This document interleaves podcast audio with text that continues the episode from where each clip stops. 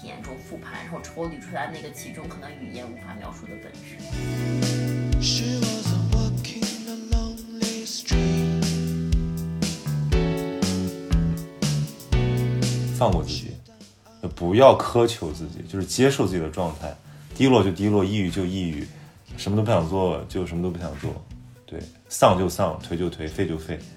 但是我依然是我，然后我接受了之后，我就变成了那个更好的我。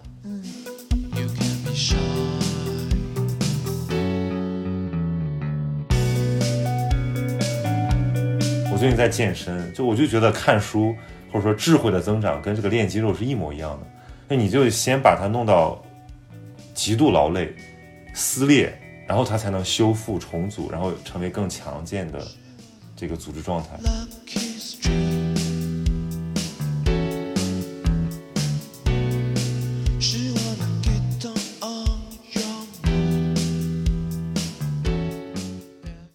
本期咸宁七由花果缤纷、零糖、零能量、零脂肪、满腹财气、自有底气的满腹财气花果气泡水赞助播出。通过喜马拉雅收听节目的听众，可以直接点击节目播放页购物车进行下单购买；其他平台的听众可以在淘宝搜索“满腹财气”或店铺搜索“同源康”，进入官方旗舰店，向客服报暗号“咸宁七”，点击链接进行购买。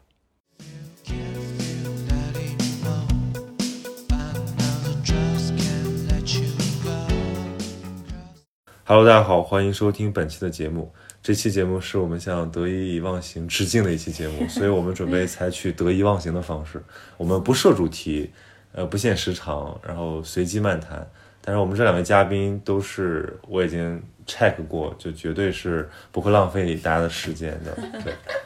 然后一位是已经上过节目多次的这个，在不管前期还是子非鱼，就是吕小宁。对，还是请小宁自我介绍一下，就你现在的状态跟上次相比有什么不同吗？过去半年对我来说经历一个非常大的这个这个成长，然后让我我觉得第一次进入进入到这个主流社会的这个体系，体会原来你以前一直是个边缘人，从来都没有进入过。你想想我就是就是要做的事儿，对对对对，对，就很酷，对。所以就是我觉得有一个有一个冲撞，所以其实你那份职业有点像在做一个项目运营主管，可以这么说，对，有点像这种什么，有点像研发，又有点像产品经理的那种岗位最，开始你啥都干一点，啥都干，但最后就是崩溃了，然后现在就是裸辞，重新拥抱公益，然后对，因为你们还要去德国，对，就是你要做一个非常酷的项目，去德国待一年，而且你的这个公益项目也有了一个质，我觉得是个质的飞跃，就是你突破了自己的边界，为他募款，寻找新的合伙人，对，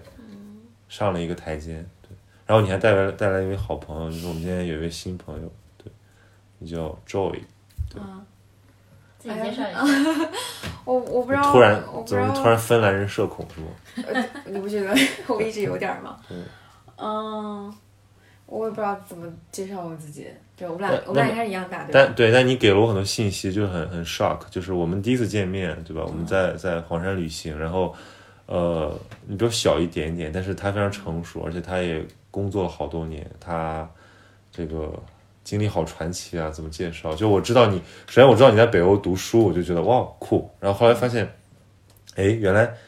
是很早就去了俄罗斯读书，然后我就说他完全越过了这个我印象中的这种英美留学生的那种所谓主流的形象。嗯嗯，对，后来再往前追溯，发现你其实从小就是这样。对，对，我就就是从小就是自由灵魂，而绝对的就是体验者。对，然后我自己有有有创业，大二的时候创业，嗯，也做的也还可以，嗯，然后发现那个不是我想要，就我一直在思考我到底想要什么。对，所以你那个创业项目是什么？艺术品跟艺术品相关的对，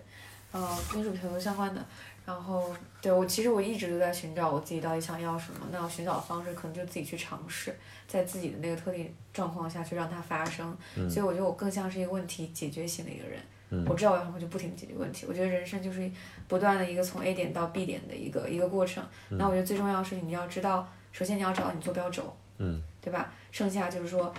出发，所以你的坐标轴是是好奇心和体验。对，然后你你你你要知道你在哪里，你要知道你在哪里，就是我说对自己诚实，你不是一个会扶老奶奶过街的人就别扶，就很简单的一个道理，你你不需要因为别人觉得这个好也很别扭去做这个事情，首先自己不拧巴，然后就比如这 A 点到 B 点就是从成都到北京，对吧？那我就知道有点我要。不是我要爬多少坎，我要爬多少山，越多少坎，就有多少困难会来。我只是不知道他什么时候来而已，但是我知道会有事情会来。所以你是什么时候回国？嗯，我严格意义上来讲是一一八年，一八年回国，然后在北京待了一阵子，然后又去深圳，呃，去深圳，OK，然后又在十月做一个项目，然后又回来了来了。现在在上海，然后你现在其实你做一个个人咨询，然后同时还做一些投资，对对对对，对，很很斜杠。就这这这补充一下，就是我觉得斜杠青年的或者自由职业者的一大困难就是很难介绍自己。就是我我前我昨天参我是个边缘人，对，不是我昨天参加那个展，因为我以前介绍自己我会我会加加上我的 title 南风窗记者，什么音视频，什么项目经理，什么制片人曹宁，然后加上我的电话号码，然后发一个抱拳的表情。然后昨天我加了几个艺术家，我发曹宁，没没有没办法介绍自己，然后我就说我现在在做自媒体，然后就觉得人微言轻，但是我觉得其实，呃，这是一个趋向，就是我们也不习惯用一个职业来定义自己了。对，我觉得现在是一个很很好很好的时机，就是说，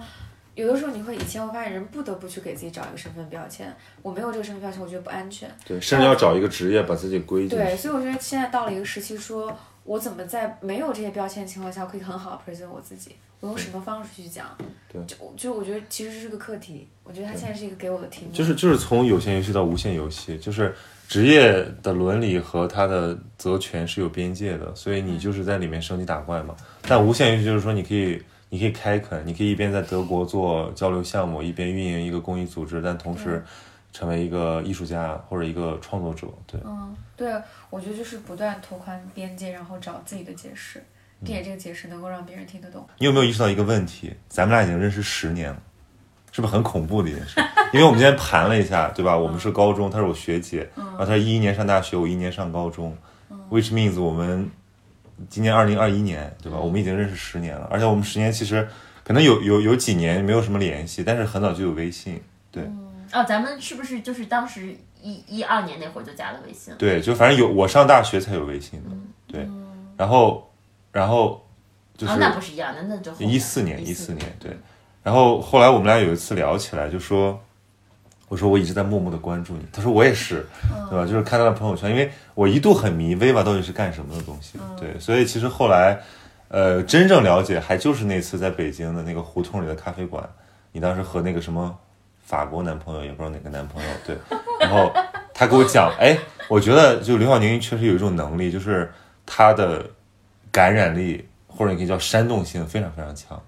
真的，他给我讲品牌故事，当场我也就感动了。对，是那或是一个很走心的讲，那可不是一个跟你们这个做 pitch 的过程。哦，我觉得很你们俩都听过那个，你们可以讲讲感受吗就是很？真实的，就是很真实。就是我觉得首先在于符合我对你的理解。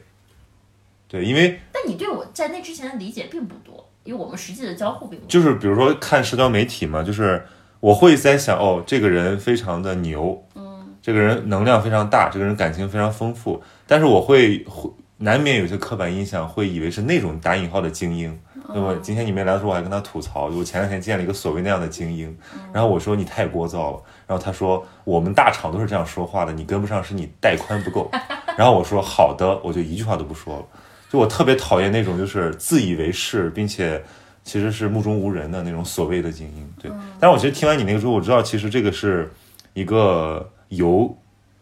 内心的感动而来衍生出的一个事业，它甚至其实还不像世俗的事业的那么的呃可被描述，因为它是一个国际性的艺术的公益的这样的一个组织。对，其实说到底也不知道要干什么，对。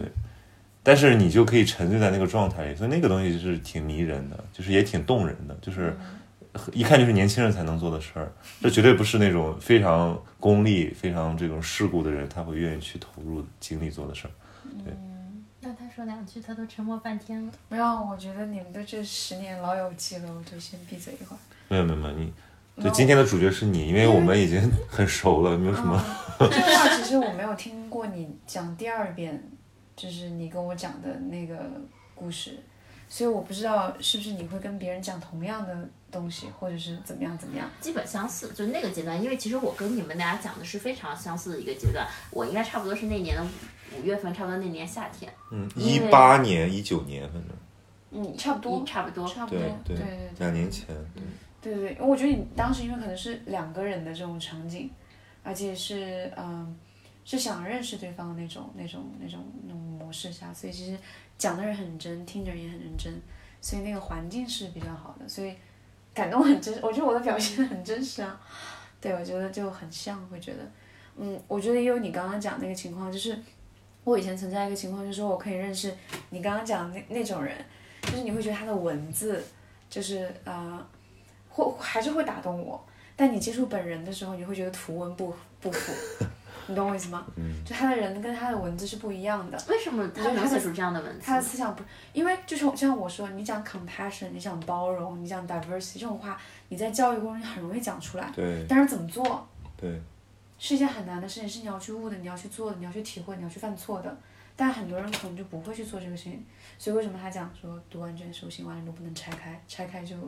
可能会就我我们今天下午，其实我们我们现在给大家介绍一下我们的环境啊，就是因为我最近痴迷于一档播客叫《得意忘形》，所以为了向张小雨老师学习，对吧？然后我们拉到了黄山，然后我们现在住在黄山顶上，我们现在喝着一瓶这个热了的热到大概六十度的黄酒，然后我们下午已经在这个山边，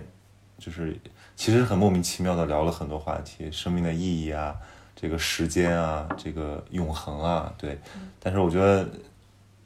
一下子把我从那种城市里面非常琐碎、非常这个世世故的那种话题里面抽离出来。你琐碎吗？我我老觉得你过的那种生活就是一个所谓那种文文人墨客，只不过把环境场景变不，那我我一个人在的时候还是内心小世界。但是你知道，我上周在上海录了几期播客，就是在那种市中心的 WeWork 或者咖啡馆什么的，难免就是大家语速都会变快。然后其实我今天下午是很平静，就是发呆了，对。然后我觉得，然后你看我们现在外面非常寂静，然后有一点蝉鸣，有一点点啊没了，对，就是我觉得这个这这才叫对话，因为你不是在讨论一些具体的事情，就像我们下午讲的，就是人和人没有办法真正的交流，意意思是说你只能理解到对方讲的那个意思，然后回应他，用你自己的经历回应他。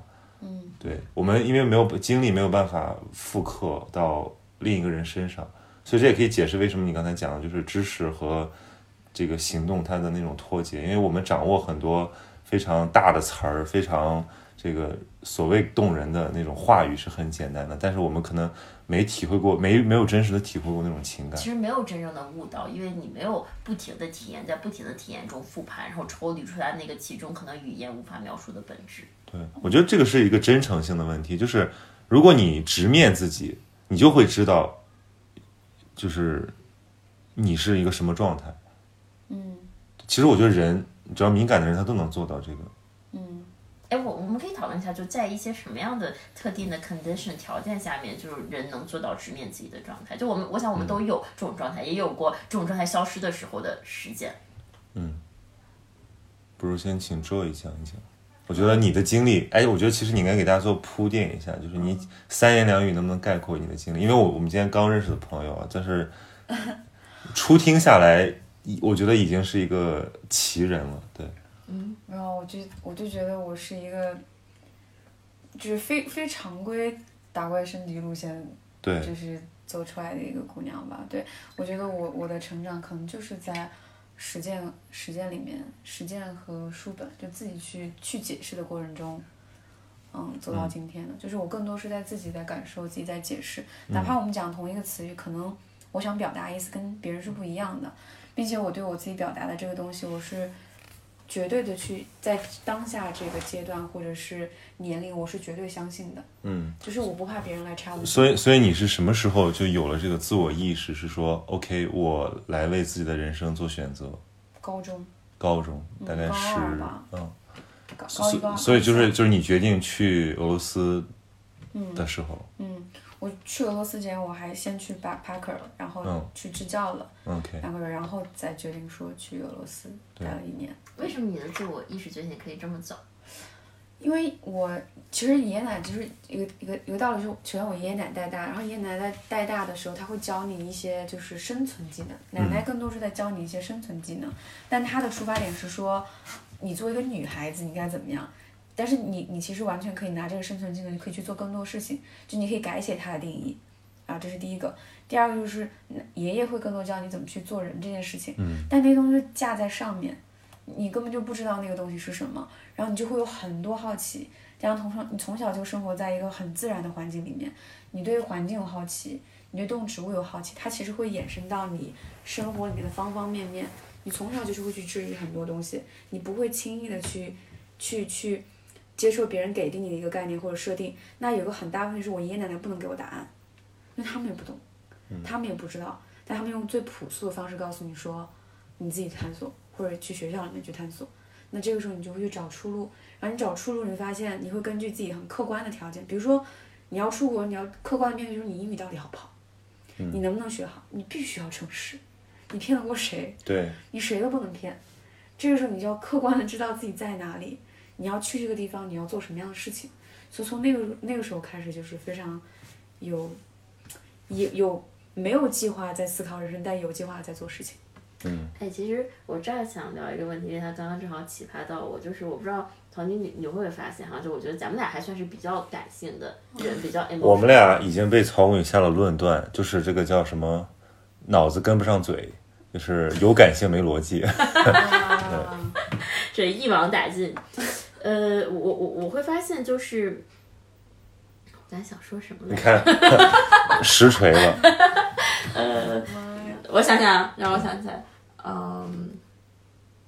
你刚刚最后一点说的啥来着？这块剪是掉了先。先做，对，就是我我是我是说的是，就是没有计划的在体验我的生活，但是有计划的去实现这个事情。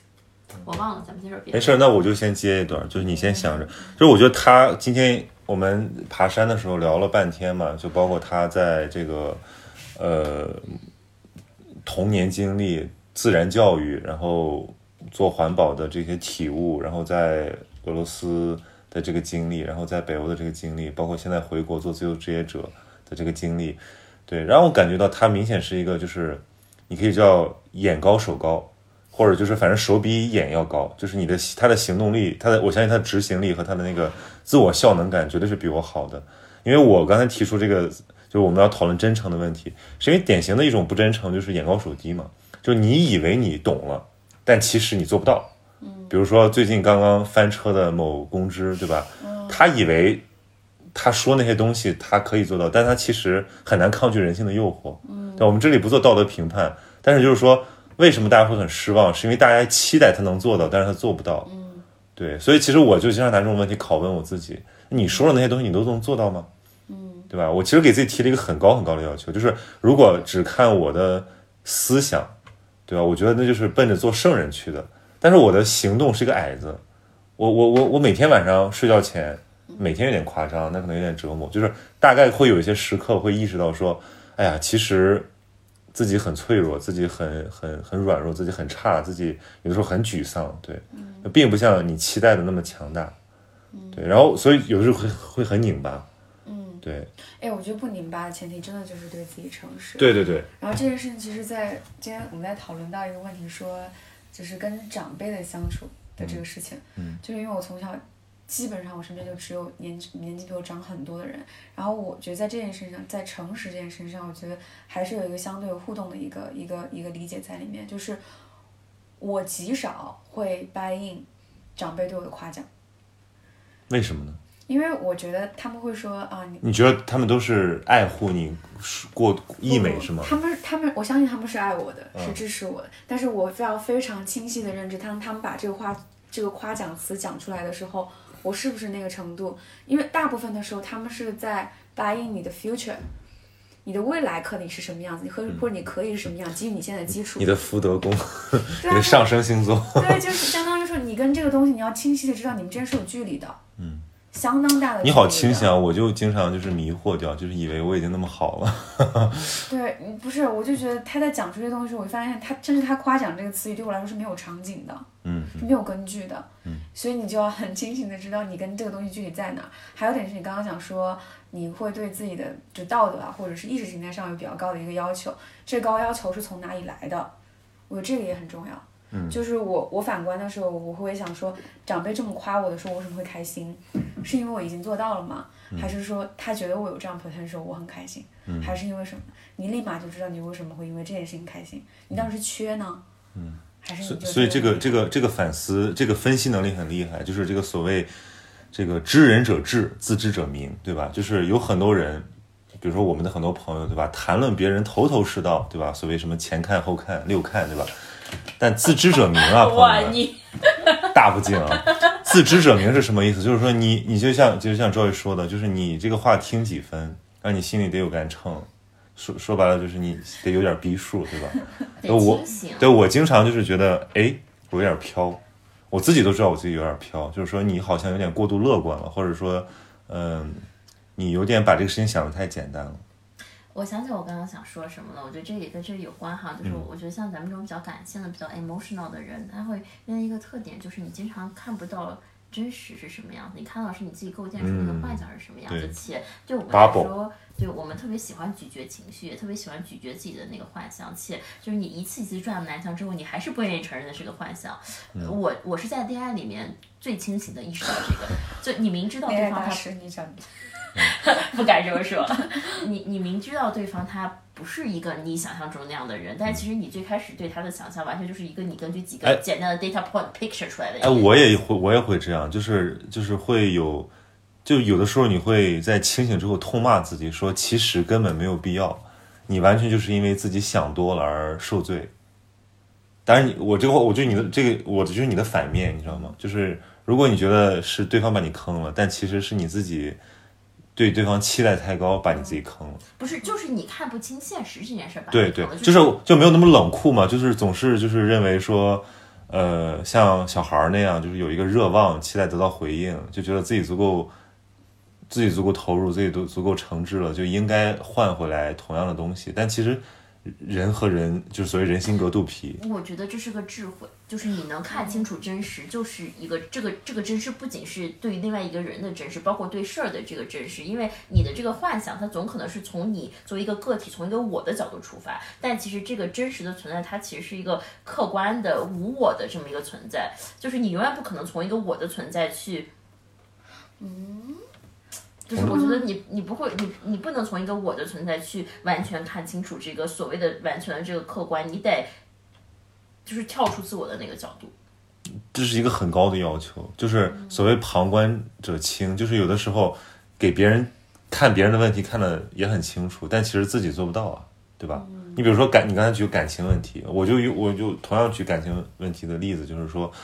你在一段感情纠纷里面，呃别纠纷吧，感情纠葛里面，你其实是很难完全理性的，对吧？嗯，因为感情这个事儿本身就是情绪驱动，但有些人就可以，有些人就会比较清醒，他要什么。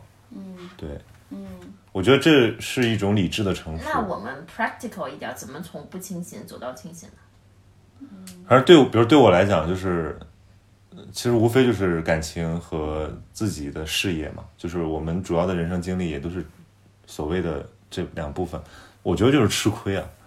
你你你摔过了，然后你要反思或者你要复盘，然后学会下一次聪明点儿，吃一堑长一智。你不吃那一堑，你可能就长不了那一智，我觉得真的还是个套餐吧，就是吃亏加反思，没有后面那个没有用。对对对对。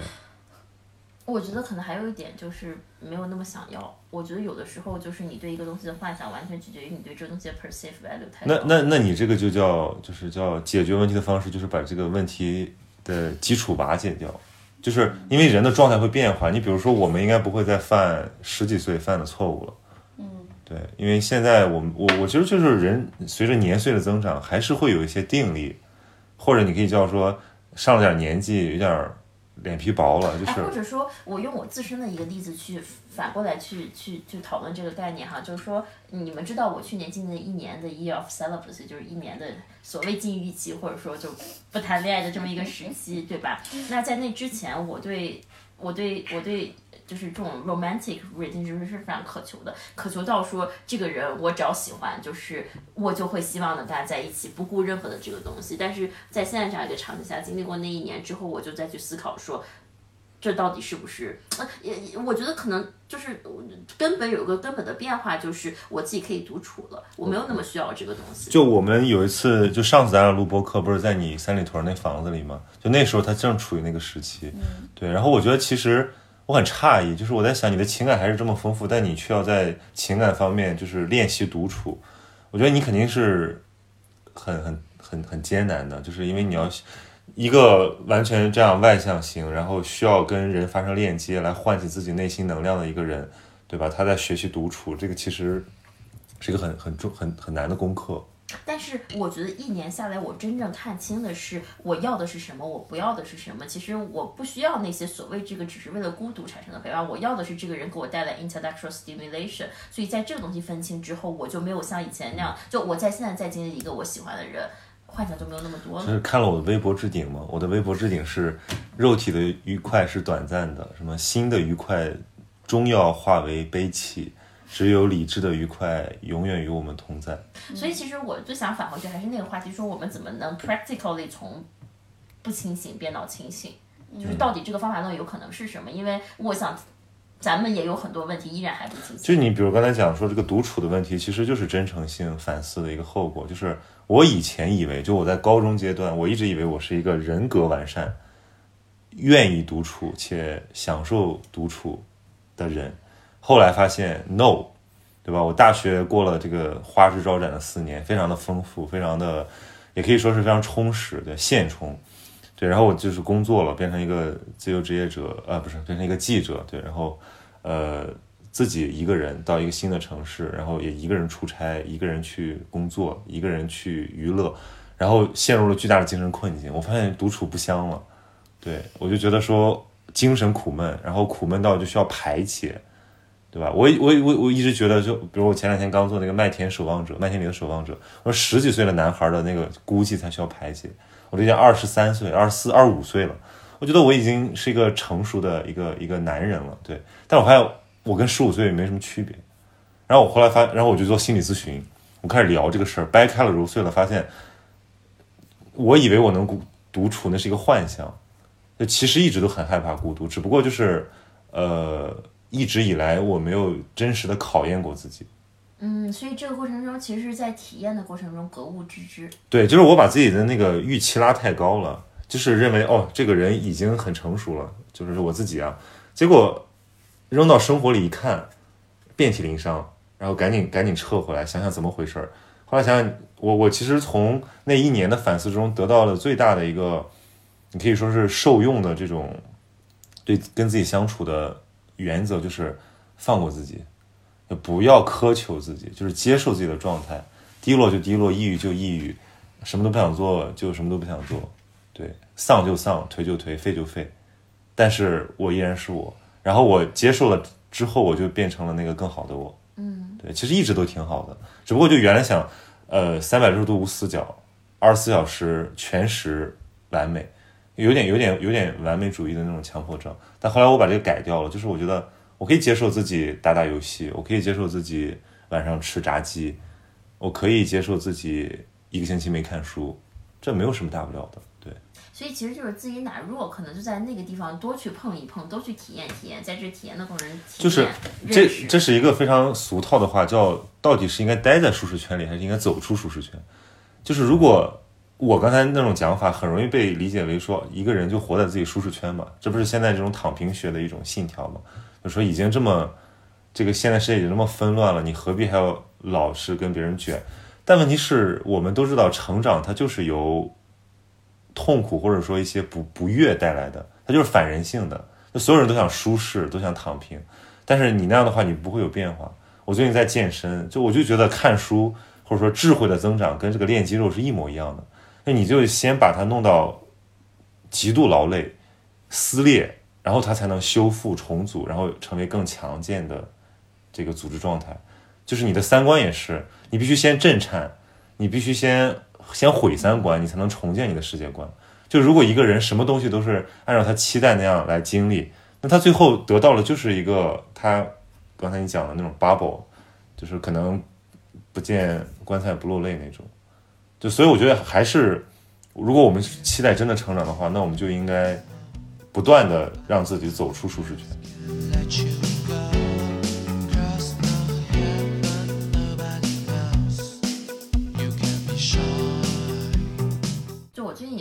个很强的这个感受，就是你的心力其实也在不断的锻炼的过程中在成长。其实很多时候，就 going back to 你刚刚这个话题，就是为什么我们知道这个东西却做不到？就我觉得中间那个 gap 可能在心力，就是你比如说我知道我要早晨起来早起读书，但是我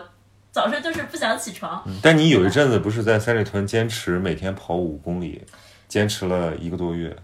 对，就我是想说，就是还挺励志的。我当时每次看到我都有点哦，惭我我。那我那一年实际上我最后数下来三百多天，我连着跑了一百，没连着就是一百多天跑下来，就每天早上起来。你觉得这个这个过程对你有什么影响吗？不是，但是我要讲那段时间是一个比较扭曲的这个状态，原因是你在跟自己较劲是吗我在跟自己较劲，我就想说啊，你有那段时间反映到一个什么，就是当体重不随着我的努力变的时候，我整个人是崩溃了，崩溃就开始狂吃。就就你需要结果，那个。时候需要结果。呃，我现在又回到健身的这个 routine 里面，但是我现在不需要结果，我觉得这个过程本身也可以 enjoy。但是那段时间确实不是一个好的状态。但是我刚刚想说回来，就是我其实那天也在思考一个问题，就是我觉得人生其实就是在不断的去经历新的东西、更难的东西。就其实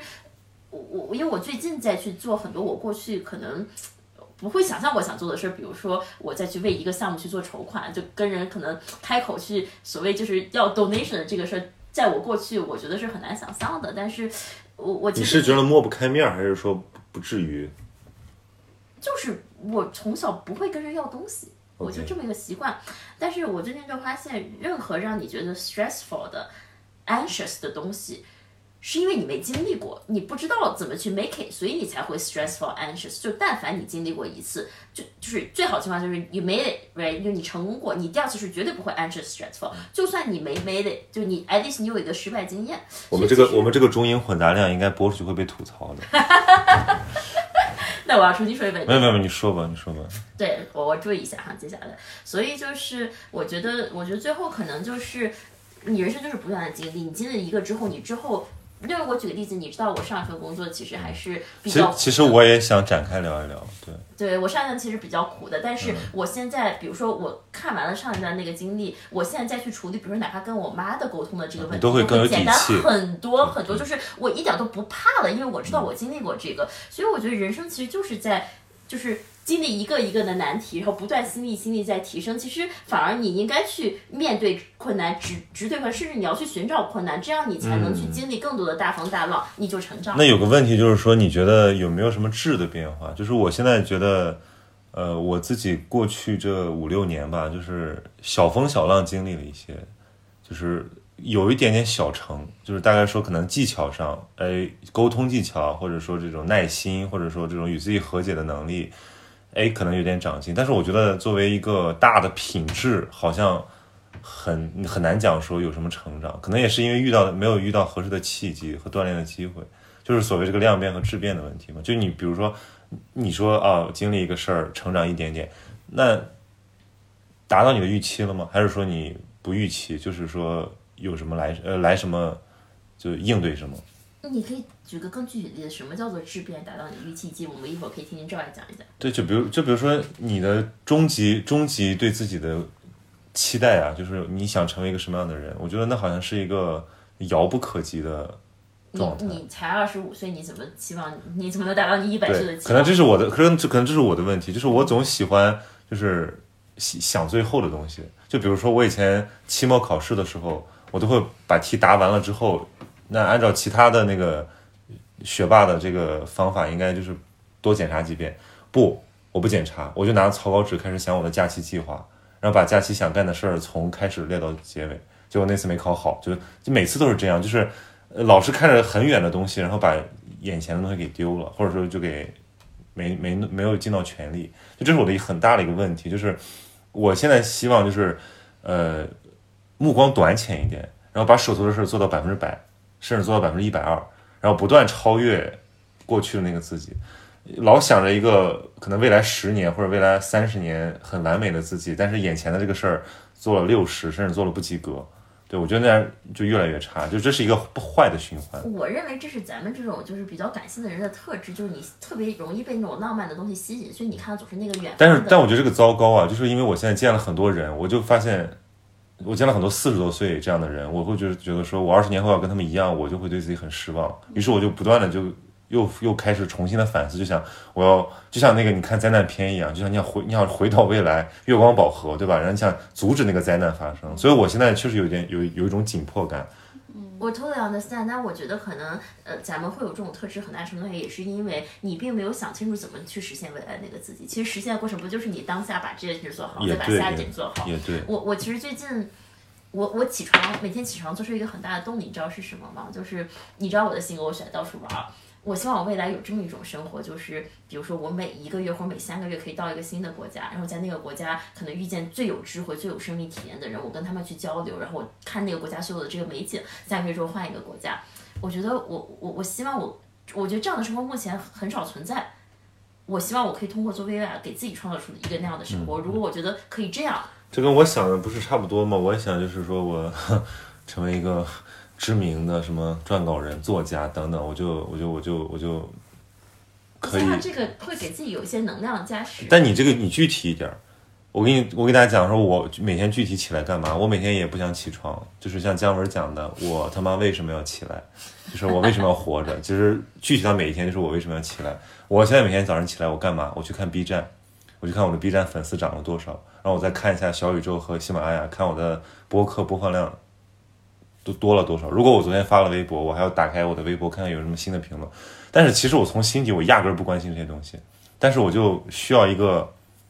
需要一点点小兴奋，就有点像你刷抖音的那个那个那个延迟的那个环儿一样，就它需要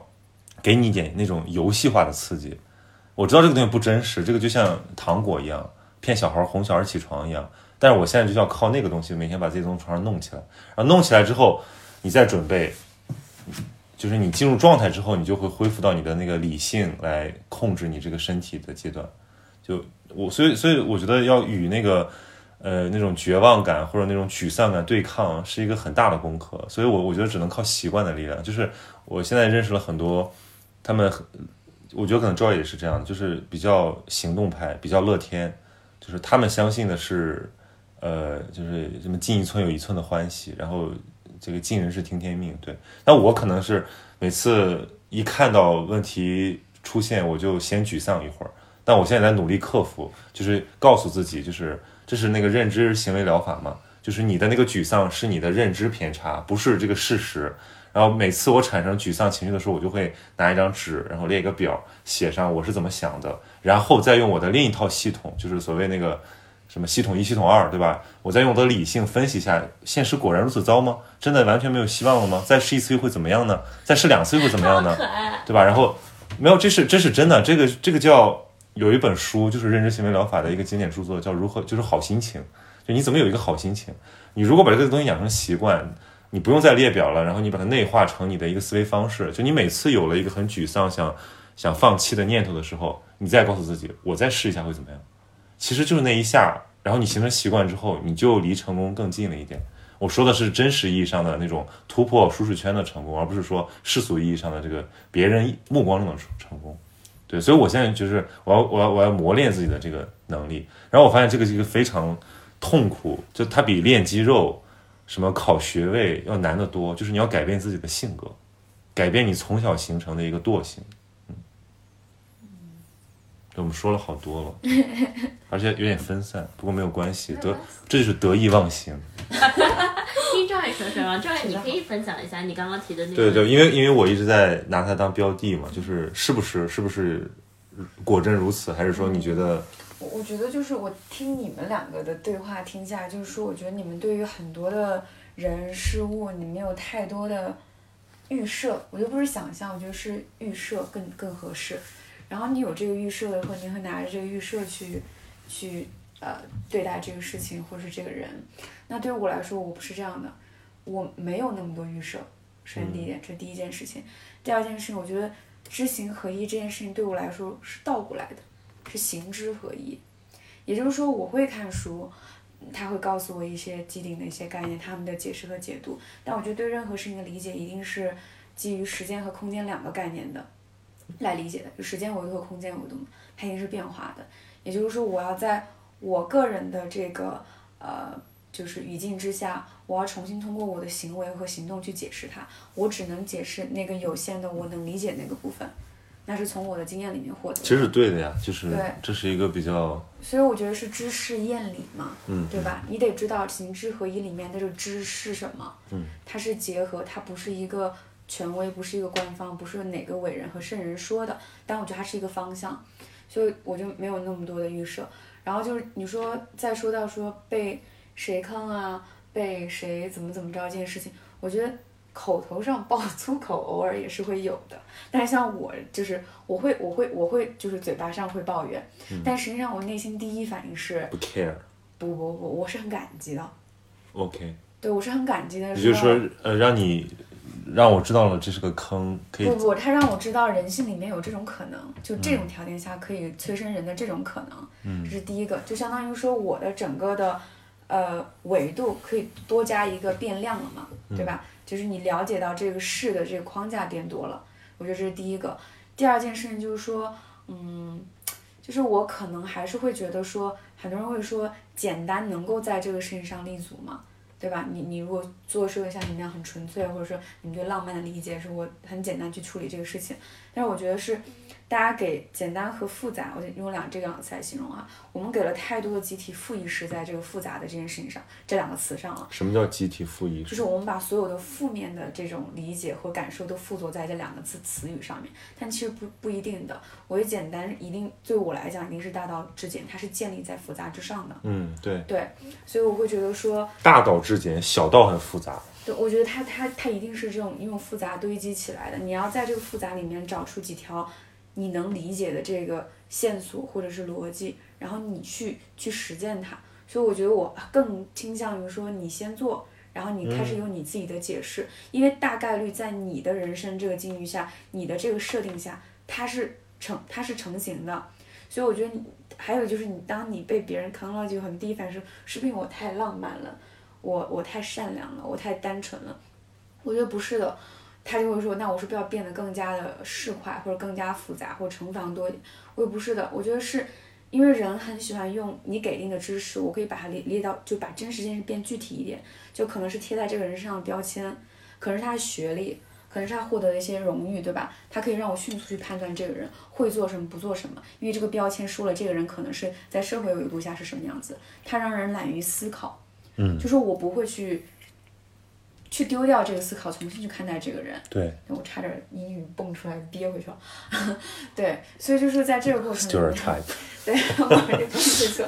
然后我所以没有，我就我我就会想说，说我我我在这个事情上其实也是没有那么多预设，就是不要当一个懒人。就是我觉得我觉得标签是给懒人用的。他说的这些我都听懂了，因为我都仔细、仔细、仔细的想过，就是我觉得这是非常正确的。就是我，其实我这次下周那个直播课讲陈嘉映那本书嘛，就《何为良好生活》，那个讨论就是如何行事，如何良善的生活，那是很伦理学的范畴，但是其实说的都是大直白的道理，其实就是这样的，就是你们不能过于迷信所谓的理念、所谓的理想，而要先去行事，所以才叫行之于途而应于心。就你得先做了，让你有一些体会，然后你再参考前人的智慧，参考别人的经验，然后反思，有一个更好的方案，然后再去实践。所以其实叫什么呢？叫从抽象上升到具体。嗯，对，我觉得你应该有你的理，你应该基于常理有你自己的理，毕竟你要相信他。对，就是就，呃，有的时候我会对那种所谓的侃侃而谈也很也很厌倦，对，尤其是发现自己陷入了这种泥泥沼之后，对，所以我会想说，破除这种最好的方式就是你先去杀到那个那个里面去做，对，先去再去看看有没有什么新的可能。对，我觉得可能就是要想一下为什么不是那么回事儿。嗯，就我觉得你你要保留你身上你认为觉得最宝贵的那个东西，你反向地想说，我怎么去捍卫这个这个小世界？那是我判断不准确，还是我从来没有判断过？我觉得这个是是一个很对，但是你这个要形成一个习惯，确实是很很棒的，就是它形成一种天然的这种反馈系统。就是因为我的反馈系统是紊乱的，就是我有的时候会觉得说，我的理智会告诉我说，不行，你要再仔细想一想这个事儿。但有的时候我的感性就是直接就反馈了，就是沮丧，或者就是呃忧郁，对，或者就是低落。嗯对，我觉得你还是可以接纳它，没有问题啊。嗯我觉得这两个是并行的嘛。我前段时间其实一直在思考一个问题，就是前段时间众所周知的，我第一次走进了职场。嗯，之前没有正式的在职场待过，其实。嗯，就是我们都知道我们的这个特点就是感性，感性的这个好处就是说你产生一些比别人更丰富的情绪，然后你在这个情绪中你可以产生很多实质的这个创作，对吧？但实际上你发现，在做事的过程中，你并不需要那么多感情和情绪。对在做事的时候，你最好别有任何感情和把自己工具化。所以我就发现，想知道吕小宁的前情，可以去听子非鱼的那一期，就是这是一个读了八年本科的人，对，就是他花了很多时间在一些看似无用的事情上，对，然后包括你后面选择做一个艺术工艺的创业，其实也是很多人看起来是一个无用的事情，对，对，但是我就发现，实际上做事过程中，你最好别有任何这个感情，就好像我后来，你记不记得咱们上一次在我家录播客的时候，我们有聊到说，嗯，其实你希望在工作中，其实人与人之间也可以建立一个非常真诚的，然后非常全面的连接。你记得咱们那段对话吗？对，我现在再回来想，我我我就是至少我在我现在非常片面。呃，粗浅的这个职业经历里面，我我觉得这可能很难，因为我觉得在职场的这个过程中，其实它本身就像你说，把人工具化，把人片面化，其实你只需要把事儿做成，你把你的这个角色完成，那这个事儿做成角色完成，它其实用的就是你人的。一面，其他这些面你最好别给我显露出来，因为那些多余的情绪、多余的思考，它就是会耽误这个事儿本身的进展。那如果在工作过程中，你一天八小时、十二小时都在显露的是那么单一的一面，你怎么可能有一个机会展示出来？更何况你展示出来其他的面相的时候，可能会对你那一面的效率性有很大的这个影响。所以我后来就意识到，可能职场它就是那么一个环境。所以你可以理解到为什么现在大家在虚拟社社群上是那么的活跃。比如说，白天可能是一个规规矩矩的上班族，然后可能在微信小号、微博小号上就变成了一个非常狂野的亚文化拥趸。我在想，过去的人们是怎么去去做？就比如说，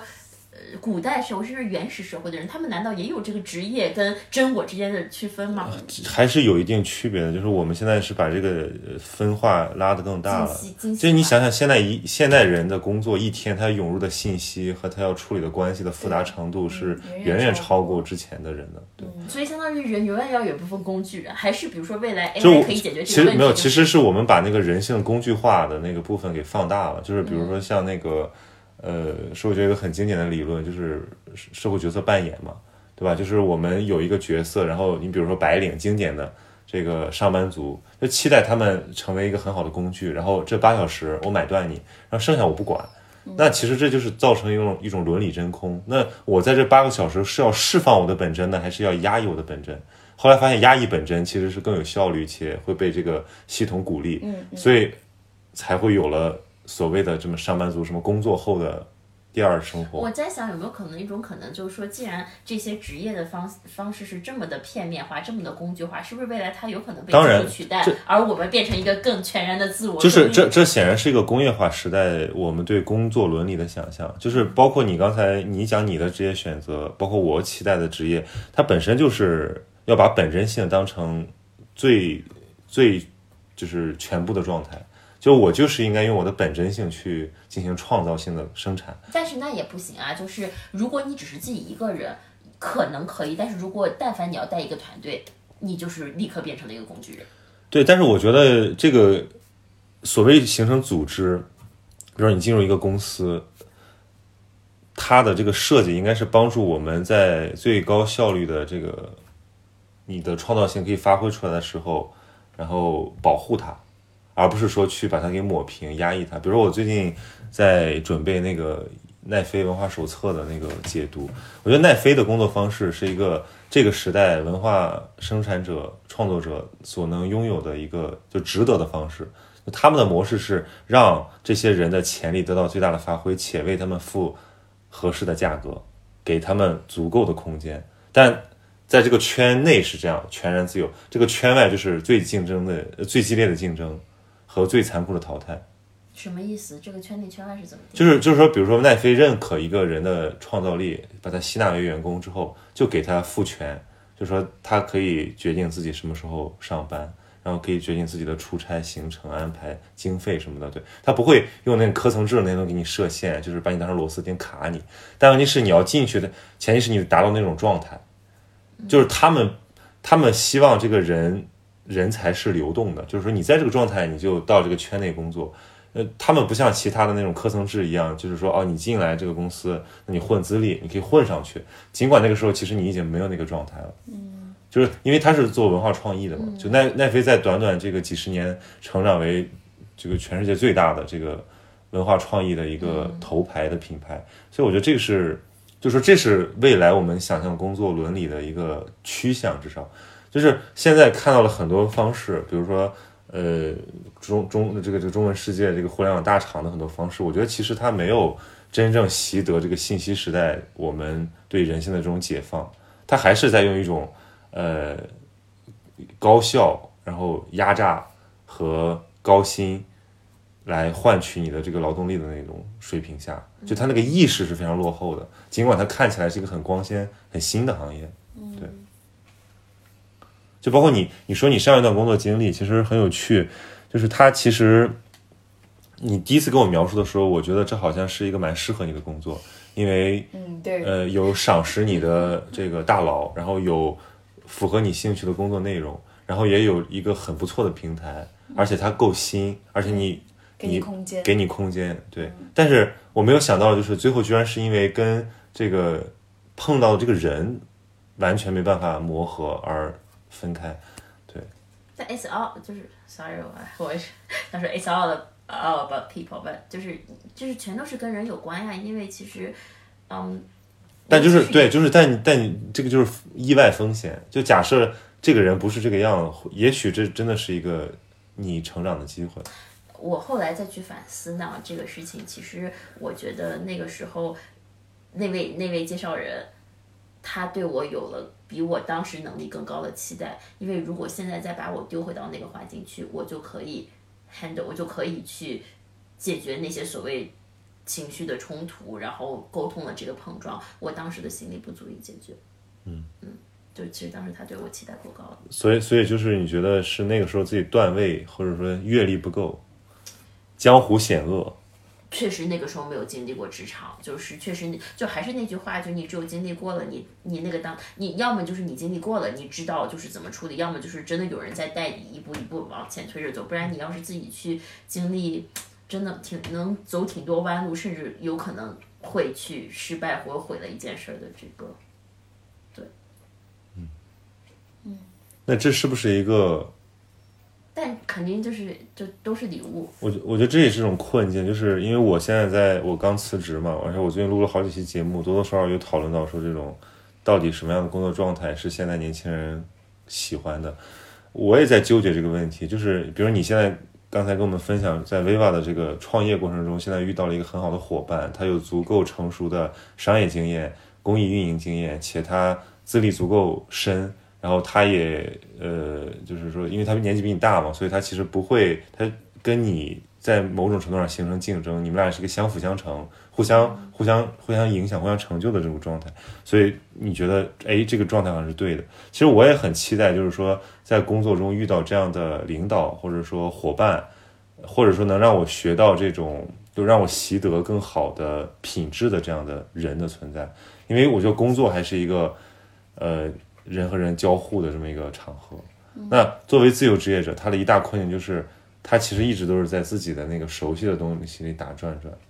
对他很难有一个强的那个场，强的那个场域来影响你说，哎，让你学会团队合作，对，让你成为一个不一样的人。嗯我我我就觉得，首先我我觉得我们三个不能代表所有的人，对吧？嗯那你刚刚讲到了一个 Netflix 它的一种工作方式和管理模式，我觉得我听下来，我感觉最大的问题就是说，嗯，任何一个工作模式，不管是我们我们作为工作的人的工工作模式，以及呃管理者的管理模式，我觉得都太绝对和单一了。嗯像我觉得未来应该是有很多不一样的圈，让它变得不绝对。那这个事情其实要求一些制度上的一些变革，因为它会让它的目的并不是说像您说的，现在工作目的并不是为了为了更好激发你的潜能，而是在于说我怎么更好的管理你。而我的管理你的目的不是说我的效率或者是呃创造力会提升，而是你不能给我带来其你给我带来其他的负面的。就是边际效应，或者是负面的一个影响，所以大家就更多是偏风控，再往下，而不再往上。对，所以我觉得这是一个，但其实我觉得这个跟就是跟社会跟跟体制是有一定关系的，所以我觉得它是一个社会政治经济一个三三三个框架的一个问题。那我觉得再回到你说的这个，嗯，自由职业者这件事情上，会不会遇到能够教给你好的品质的人，或者是说啊、你能够能不能够去不断的去提升你的能力，确保你自己不在一个舒舒工作的舒适圈里？嗯，我觉得其实倒也不一定，因为我最早选择这个，你可以你你可以讲讲你的工作状态。我的工作状态就是我选择现在这个工作状态，原因就是因为我最开始想找工作的时候，我就想找到一个可以带领我的这个导师。嗯那我对导师理解就非常非常的简单，他就是一个具体的人，对对吧？但其实他不是，他可以不是，他可以拆在你要想具体说你要找这个导师，他到底要呃就回到一个本质问题，你工作到底是为了什么？对吧？这是这是第一个问题。第二个问题是说，你希望你的导师能带给你什么东西？那这个东西是不是要他能有没有可能通过一个人来实现？它是可不可能？有没有可行性？也就是说，还是最早的那个问题，你是不是有你是不是有预设？你是不是有标签？那后来我发现我找了圈没有，嗯，就没有，就我就是呃就就你对工作这个期待，在这种需求下是没有。对对，我觉得他没有，然后我就想说，那我就做拆分，嗯嗯，我把它拆在不一样的人身上和不一样的事儿身上。这个我深谙此道，叫需求外包。对啊，我就就拆分嘛，在不不一样的人和不一样的事上去学这些能力或者是品质，那就导致我就要去，就是就是我现在这样的一个状态，所以它是一个倒退的过程，而不是一个被迫的过程。所以就是说，仍然就是我觉得我每我现在处理项目，每一个阶段每一个阶段其实都是，嗯，一个是内容越来越多，还有就是难度越来越大，体量越来越不一样。那我没有说没有人带我，或者是具体的某个人带我，或者怎么样，我会觉得，嗯，不不安全、不安心，或者会怎么样。就是首先我接受变化这个事实，我接受就是可能会失败这个事实意味着什么？我会难过，会伤心。但没有人分手是笑着分的嘛，嗯没有人在一起是哭哭着在一起的。但是你的修复能力比较强。太自然就是我会去组装。对我来说，这个世界是个模块。嗯所以你会说，我有没有想过说你最早那个问题？我有没有想过要成为一个什么样的人？我没有想过这件事情。但是我想的，我最本质的东西说，我要怎么让自己快乐。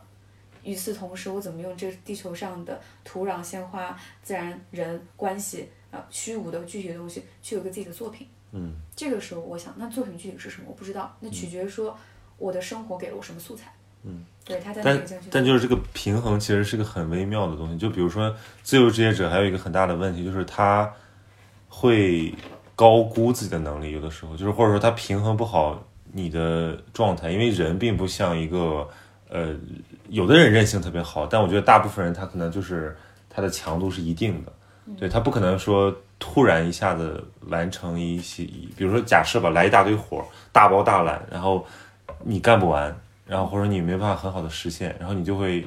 影响自己的那个稳稳定，然后会影响后后续一系列的东西。就我们家今天聊说你是一个不会拖延的人，那我在想，就是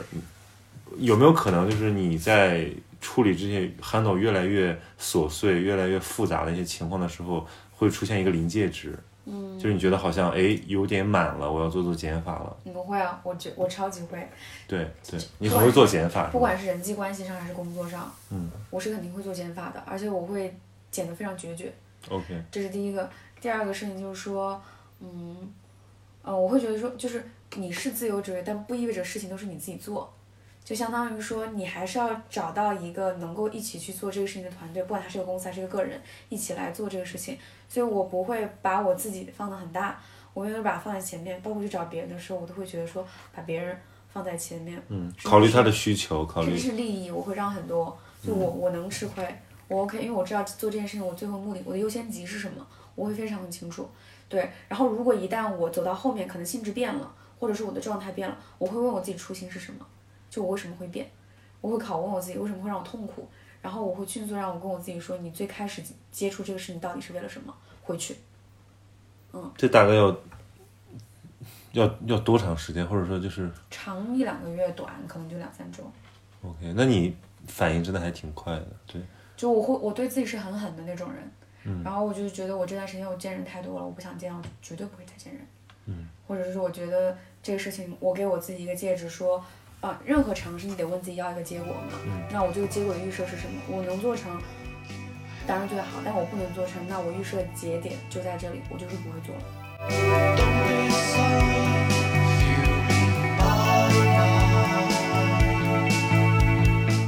又到了闲鱼期的好物推荐时间。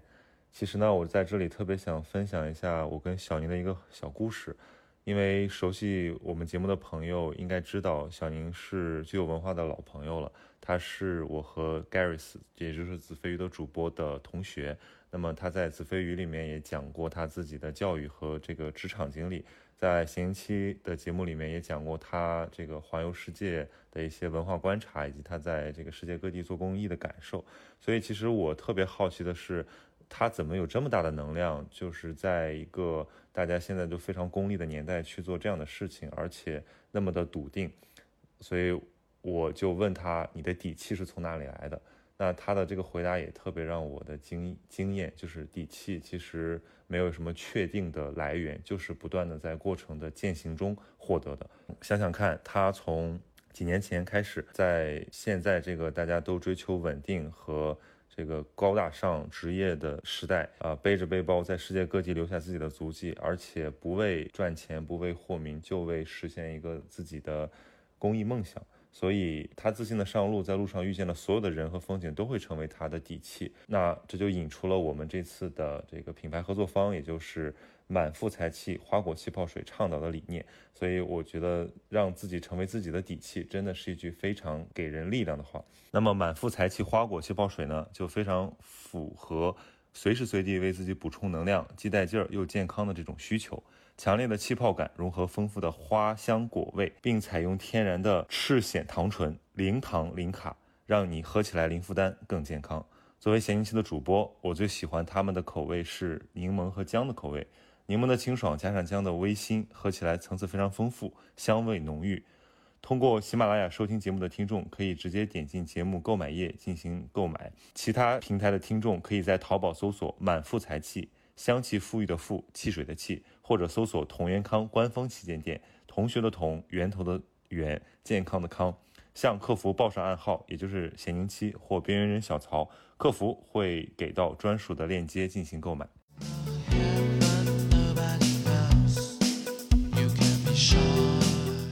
那那我再问点具体的，比如说，那你每天在哪工作呢？就比如说在家，还是说去有办公的地点，还是在咖啡馆家咖啡厅，还有朋友的公司，？OK，对，取决于我觉得它适合在哪里。那那你觉得，那你是每天有一个固定的一个时间表吗？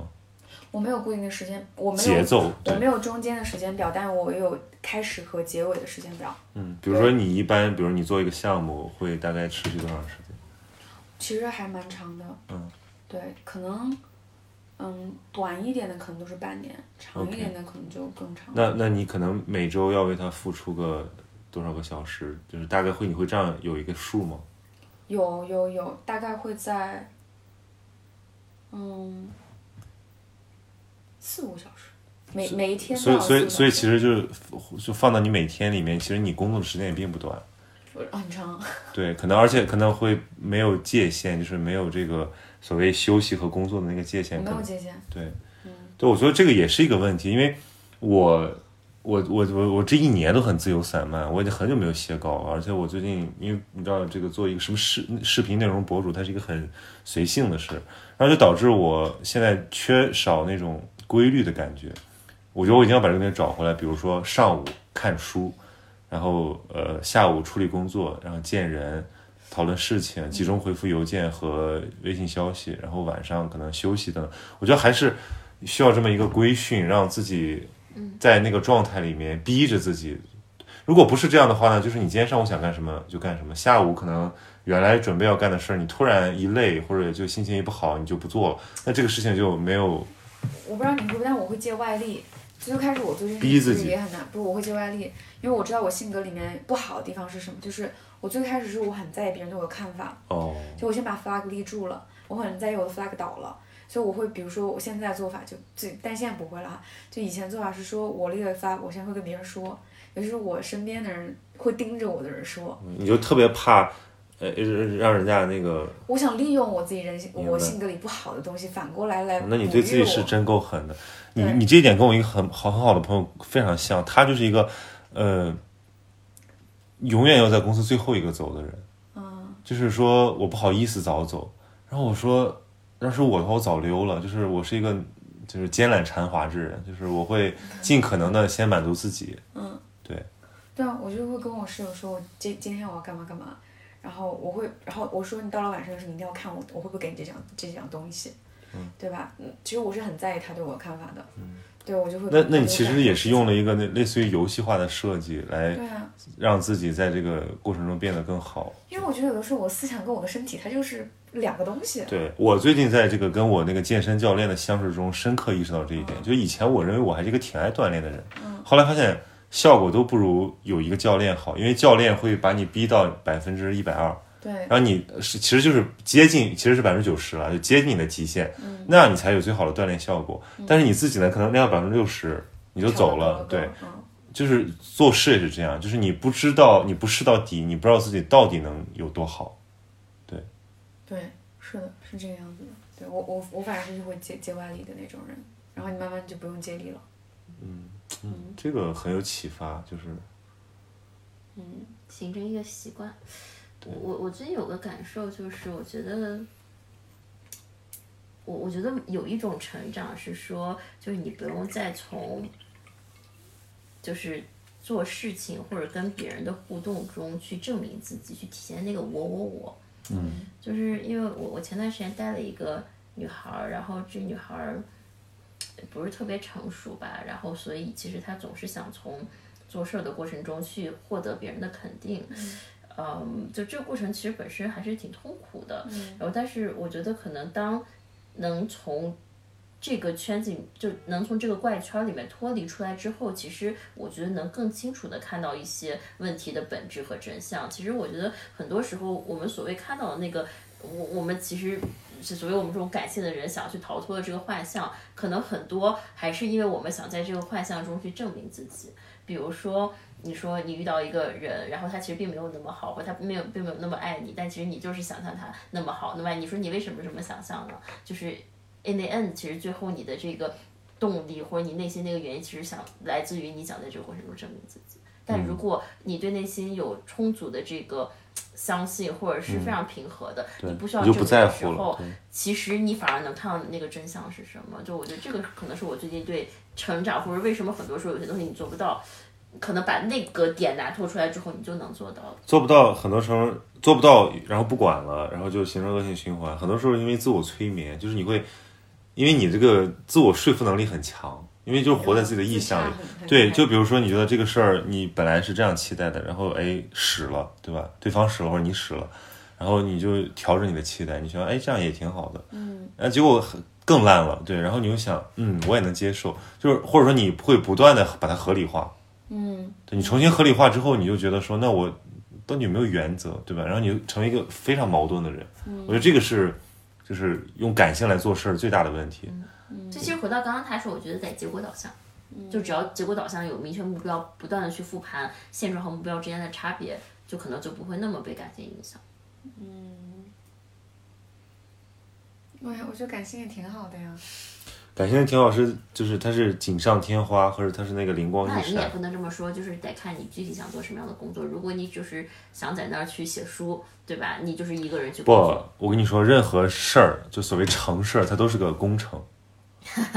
就是你要写书，你也不能只有灵感，你也有，你也得有打算 每天的时间投入，每天写多少字，然后怎么修改，这些都是非常艰苦的工作，劳作。对，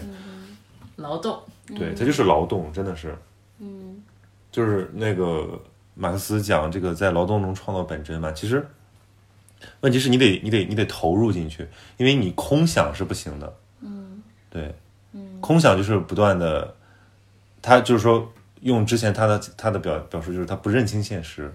现实跟他发生了这个这个冲突，他认为是现实的问题，然后他再调整自己的预期，这样的话就是个人活在自我欺骗中。其实，你说的好听点是哦，活在他自己的理想中，但其实最后他就是在不断的篡改对现实的理解。有没有这样的人最终获得了所谓这个世俗意义的上的成功呢？就是成功不一定是赚到钱，他也可能是获得名利或者它可以成为一种自我感动，但是我觉得，因为我我并不是很陶醉于那种纯感动之中，我还是想说，哎，有没有什么所谓基业长青？你比如说我们今天所在的这个地方，它四百年前是个寺，对吧？我就在想说，哦，就就我们就是思想的事业，思想事业可以按照中国知识分子的这个呃传统理想，这个三不朽：立言、立德、立功，对吧？你至少是看得见的，你要不然影响现实的人，造福一方；要不然你留下一些东西，留下一些资料，留下一些墨宝；要不然你就是有一个工程，对吧？有一个功德，嗯，它都是它都是可以评估的，它可以量化的，可以是结果导向的。那你说一个人，OK，我是一个内在的圣人，没有人知道我，对吧？真正的智人无名，神人无功。问题是不可形容，所以很很多神棍就混了进去。那我觉得这是个很很糟糕的状态，就所以还是要可见，就什么东西你都是要说我留下一些可以被大家理解的东西。而且要除了就说白了，就是像你写朋友圈一样，要要直抵人心，要不要弯弯绕绕、弄装神弄鬼。我觉得那样的话，其实就就不够真诚嘛。对，嗯，所以我是在我是在表扬你，直抵人心。或者我其实觉得就是度度自己，度自己是最重要的，好像度自己之外，或者说度自己，我觉得是唯一我们能达到的。但度自己之外，如果还能度他人，或者说最开始怀的这个发心就是一个慈悲心，我觉得可能有没有可能是这样？就是其实是我们在通过成就别人的过程中成就了自己。of course，对，但是前提是你要放弃我执，嗯就你不再执迷于说我的得失，所谓功成不必在我。嗯对我每次看到，你比如说举个例子，一个什么山陕会馆吧，就比如说以前古代的商人，他们会在比如京杭运河的周边，对吧，修一些会馆，然后服务于他们的这个同姓的后代，或者说他们的同乡，然后这个东西是由他们捐资来修，然后可能在他们有生之年他们都看不到，或者说你想想这个很多西方的大教堂也是这个样，科隆大教堂修了六百年，对吧？那最早最早那帮这个有这个意愿建这个东西的人早就已经做古了，但他还认为它是这个事情的一部分。但是我觉得这就是因为相信，所以看见，就是我们今天所以 make it happen。就是我们今天站在那个，就是那刚才那个山边讨论的问题，就是，呃，我们为什么要有历史叙事？就是我们在讨论时间的秩序啊，就是时间如果是真的是不存在的话，那我们该相信什么东西？就是我们为什么要有一个线性的观念，对吧？是因为历史给我们一个意义的确认。如果我们一旦找到自己我们都知道自己会死，都知道人是必死的，然后死后即是虚无。但是如果我们在有生之年找到一个自己热爱的一个脉络、来龙去脉、一个意义的脉络，然后我们把自己的热情注入进去，它就会成为我们的意义基础，我们就立住了。嗯嗯嗯，对，我们就找到了自己的所谓钟爱的事业，所谓的志向，所谓的内心激情。嗯对，然后你就不会再怀疑了，你也不会再虚无，你就是你眼中就只有事儿。对，但是讲实在话，就是我一八年的时候有了 Viva，那个时候我以为我找到我人生的意义了，而且那个时候真的觉得哇，这件事好有价值，对吧？哇，这件事就是特别有意义，我这是我一生的使命。那个时候觉得我站在这个地球上有一个立足之本了。然后我我去年大概年底左右抑郁了，然后我就突然发现一件特别可怕的事，是因为自我怀疑导致的吗？那个时候抑郁有多重原因哈，但是抑郁就是产生的一个结果，就是我发现意义这个东西特别脆弱，因为意义这个东西它只取决于你相信它还是不相信它，而你本来以为你那么牢固的一个相信，呃，然后但是你因为你抑郁过的人知道抑郁之后一切都没有了意义，你对一切失去了兴趣，你发现你那么坚韧，三年付出了那么多努力，感召了那么多人的一个相信，你突然发现这个东西没有意义，你发现意义就是一个那说那说明他还是太轻了，对不对？但是你你怎么就是因为相信它本来就是一个就是你，比如说你这个，比如说，呃，Viva 是一个你的组织公益公益事业，对吧？它是由你而承担的，就其实它还是呃根基不够深，对，就是它如果足够厚重，它它拖得住你，对。比如说什么样就是就是就是就是会深信不疑的呢？你你呃，我比如我举个例子吧，就那个我昨天跟一个这个拍纪录片的哥们儿讨论这个伯格曼啊，讨论这个处女权，就是李安不是说他看十五岁看伯格曼第一个看处女权，说他我完全不懂，但我大受震撼嘛，就被很多人用来调侃。处女权讲了一个什么故事呢？就是一个虔诚的天主教徒，他一辈子要把他自己献祭给这个神，献祭给他，他是一个好人，对，但是他的美丽善良的女儿却被强暴、被奸杀，然后他就信仰毁灭。然后当然我们是在在讨论那个镜头语言，就是在这个最后，就是他出去找，然后就是胡搞无门，最后在一个山坡上看到一棵树，一棵小树苗，他突然怒不可遏，冲过去朝着那棵树就是发飙，对，然后就是爆发出他所有的这种对信仰的怀疑。其实我们如果用理性来分析，我们不知道他为什么要对这个树这样做，我们也不知道为什么伯格曼要这样来讲述这个故事。但我们从感性的角度来讲，我们都能理解，就是这太绝望了，就是你你你相信了这个东西毁灭了，就你你的信望爱在现实的投射完全扭曲，完全成为反着的，对吧？落空了。但是那个是他的立身之本，你这个你还只是一个，可能是你这个阶段他对你很重要的一个事儿而已，但是你对一个人的立身之本的那种摧毁，所以这就像我们今天下午说的，就是对于这个呃二十世纪现代人的精神危机在于，他所相信了一千年的那个东西，上帝是存在的这个东西，这个慢慢在瓦解，然后大家已经开始逐渐不相信这个东西了，然后这个社会从各种风气的表现上来讲，就是大家都不相信了，对吧？教堂塌掉了，那你说这是一种多么大的精神危机啊！就我们到底应该怎么活着？没有没有人再能给我们提供一个活着的理由了。可是本来我觉得，就是我那次抑郁之后，我读了很多东西，我就发现本来这个世界就是没有意义的。可能我更相信存在主义，那就说你存在存存在主义就是瓦解这个信仰体系的一股有力的生力军，就是但这是他他也给你提供一个 solution，就是你要自己去赋予。但是他这个 solution 不够有力，就是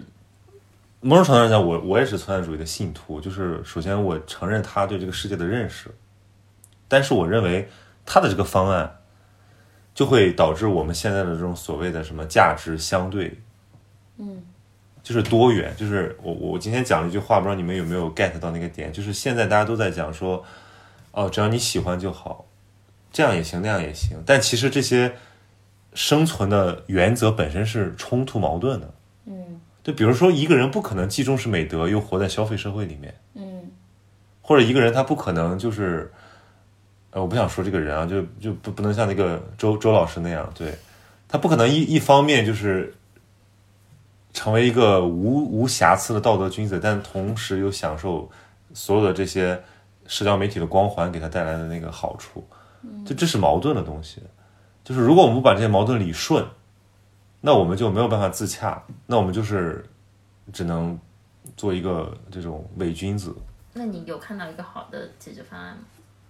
所以我那很多，比如说有很多是崇尚古典美德嘛，就是要唤起这个德性在现代世界的意义，就是我们不要靠这种身份外在的身份标签来定义我们的认同，而要靠内在的品质。这也是我现在可能唯一相信的东西，就是比如说很多现代当代的影视他是这个样的，就是他已经不在乎你们怎么看我了，对我忠于自己，忠于我所相信的那个历史脉络或者那个意义网络。嗯对，就是说我们不跟你玩儿了，对，嗯这可能是我现在想到的唯一的。但问题就是说，这种选择它没有融入到我们的社会系统里面，所以它就无法产生真实一个良性的一个知行关系的传递。什么意思呢？就是说，如果这样的圣人真的存在，那他应该带出很多好的学生，影响他的家人邻里，大家一起有好有有这个明白人培养明白人。但问题是，这个社会大部分人他都是以其昏昏使人昭昭，就所谓的这些成功人士，他们自己都是二皮脸，都是双面人。他们引导出的社会，就是人在年轻的时候没有办法看清楚这个事态的本本来面目，对吧？我们都是吃过亏之后才明白的。那所以一开始大家都是相信权威嘛，嗯，对吧？所谓的成功名利，它一定程度上大概率上，它还是说明一些问题，比如说这个人能力出众，或者说他的追求是值得的，那我们就沿着他们的道路走。所以人在成长的早期都有一些偶像或者榜样，对，但是他们未必经得起考验。所以相当于我们对成功的标准的这个定义出现了问题。可能过去是德高望重的人是对，就是谓成功的，这个德是很重要的，就是我们现在的所谓成功是跟德德性剥离开的。就一个人德性不怎么样，或者他伪善，我们也看不出来，或者我们甚至不在乎。对，但是其实德性才是就品质吧，品质才是这个人更本质的东西。为什么这件事情会发生呢？我觉得还是因为这个世界的这个，就就本真的失去跟屏蔽有关系。屏蔽有技术的原因，就是我们现在都是通过很多媒介来理解理解我们所处的这个复杂的环境。嗯，对，比如说我们我们都认识很多名人，很多所谓了不起的人，但我们真的认识他们吗？还是我说我们听说了一个人，我们没见过这个人，我们跟这个人相处了几个小时，我们看清楚他的真面目了吗？还是我们只是活在对他的那个想象里？但是古代，比如说认识孔子，你可能也只是从他弟子的口中认识他。但是但孔子讲了，察其言，观其行。我们现在大部分是察其言，行是看不到的。所以真正比如说我们今天讲那个古道尔，对吧？这个或者说像什么呃这个特蕾莎修女，像甘地，像曼德拉这样的人，我们认为他们是现代世界的圣人，是因为他的一生就摆在那儿。啊、或者说我们看行的这个时间维度变得短了很多很多，因为就如果你都盖棺定论的话，都还好说。因为我确实会发现很多真的就是能在这个社会上走到最后还很成功的人，他确实会有一些好的品质，但是我们有时候经常去看那个二十多岁就成功的人，然后或者短暂因为一个风口而成功那，就飘了呀。那其实他没有证明什么他。没他他甚至他不可能证明什么，你知道吗？就是德性的养成是时间。我我觉得大家这个社会，大家每个人都在，第一个是对自己不是很诚实，对人性不是很诚实。我觉得包括我们现在堆砌出来的一个好人的形象，是一个加权的形象。也就是说，当 真的是这个样子，是拼凑出来的一个一个一个形象。对，当我需要，比如说我作为一个成功人士，当时我需要操控，或者是我需要我下面人具备这样的诚实的时候，我会强硬的把这样的一个品质，在没有任何内容的情况下把它加对进去。，其实这个就投射在现在所谓对这个人设的这个理解之中。对，就是比如说粉丝追星，那粉丝他希望那个偶像有很多美好的品质，但是你刨根问底的问他说：“你真的以为他就是那样吗？”他说：“我也不相信，我只是期待他只要演演演的像一点，对吧？他只要在他所呃应该表现出这些品质的那些场合，这样就 OK 了。但是你看啊，我我我觉得，我觉得这，我觉得最大的一个呃特点是说，我觉得所有人在不分任何场景的情况下，大家在做一件事情，就在像你说，一个是缩短时间，本质什么？在试图寻找捷径。嗯，就就举个简单例子，就是说我为什么要说当，就是你会发现你不你不配合那些没有好品质的这些成功的有钱的人，他们仍然还是会去对一些美好的得的东西是向往的，他是认可的。但是为什么年轻人就是说我为什么那么想去挣钱，我要去买那个包包，是因为他们在。描绘这样一个形象，我买的这包包就意味着我在跟他们过同样的生活，我就可以直接把这个标签贴到我身上，那是一个很快的一个捷径。但是就说我说这个词可以，但我怎么做我不知道，嗯，我不需要知道。所以这个这个就是这就是身份社会带来的一大悖论，就是我们期待像那样生活，但是只是模仿他们的形，嗯，我们没并没有得到他们的神，嗯，甚至那些人可能也是更成熟的傀儡而已，他们也没有神，他们也只是模仿了前一代的形，嗯，然后就是这个社会是圣经里面有句话，什么让让这个让瞎子引导瞎子，就是类似于这种感觉，就是没有明白人，然后明白人都变成了边缘人。嗯。但这个这个反过来不能，并不能证证明所有边缘人都是明白人。嗯嗯但但我现在我现在真的认识，就是我真的就是说，在德性上唯我尊崇。我觉得能够时刻警醒我的一些长者，他们都挺边缘的，而且他们都是大部分是自甘边缘。比如说，他们可能就是一个副教授，嗯，或者说他们就是一个普通人，但是他很清醒自己的局限、时代的局限，然后他自己能做好的事情，然后也不张扬，对。所以我就经常觉得年轻人浮躁是难免的，因为他们确实不知道什么是对。你刚刚讲的这些亲情的长辈，他们会渴求影响更多人吗？把这些好的德行带给更多人。对对，但是他们也知道，如果他们不在体系里面，可能他们很难去做到这一点。嗯对，但是问题是，我想看到的是真实而具体的影响，而不是说这种泛泛的，比如说典型的现代媒体创造出的那种影响力，那是很虚的影响力。真实而具体的影响？就比如说像朋友，对吧？我因为认识了你，我的生活变改变了，或者说我们可能都遇到过一个这样的老师，如果不是他，我可能真的就不会走上这条道路。就我觉得这是非常具体，就是他的出现影改变了我。一个个体怎么以这样的方式影响更多人呢？比如说，你觉得 Steve Jobs 这个算是一种影响吗？当然是啊，嗯，对他用他的他用他的生命，他他塑造了一个公司，哎，他塑造了一个公司文化，然后这个公司又在持续散发能量。对，我其实他是非常懂这个体系怎么运转才能这么。对我，我并不是我，我是个古典主义者，但我并不是反对商业社会，因为我觉得企业是我们现在最可能传递这种德性的一个好的地方。就比如说，如果一个企业它的文化真的好的话，它就会让它的员工成为更好的人，而这个员工会让他的家庭和他的身边的人成为更好的人。它是一个组织，哎，我觉得商业商业商业是一种手段吧，它可以去传递你想表达的价值，你它具体落在你的你的管理方式，还包括你的产品上。对，但但有些东西也很虚。你比如说，很多时候我们在讨论商业，也会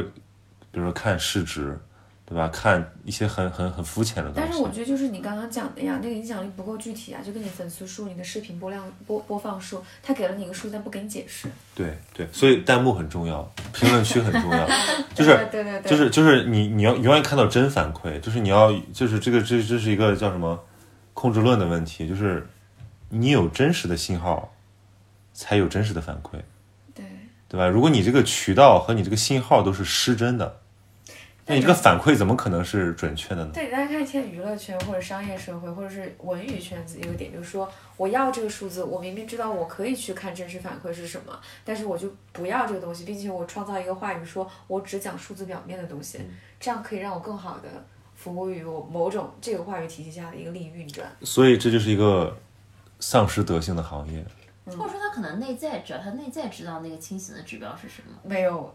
他我觉得他们就是这这个就是真正这个真正意义上就是一种军备竞赛，就是一种一种内卷，就是一种没有意义的增长。就这种增长并不会让这个行业变得更加更繁荣，它只会制造一些虚假繁荣，直到那个泡沫破灭破灭的一天。所以谁能去做这个 disruptor，会去改变这个局面？我觉得每个行业的精英应该有这种责任感，就是我们要塑，甚至是对你，比如说做公益的也是，有很多公益人，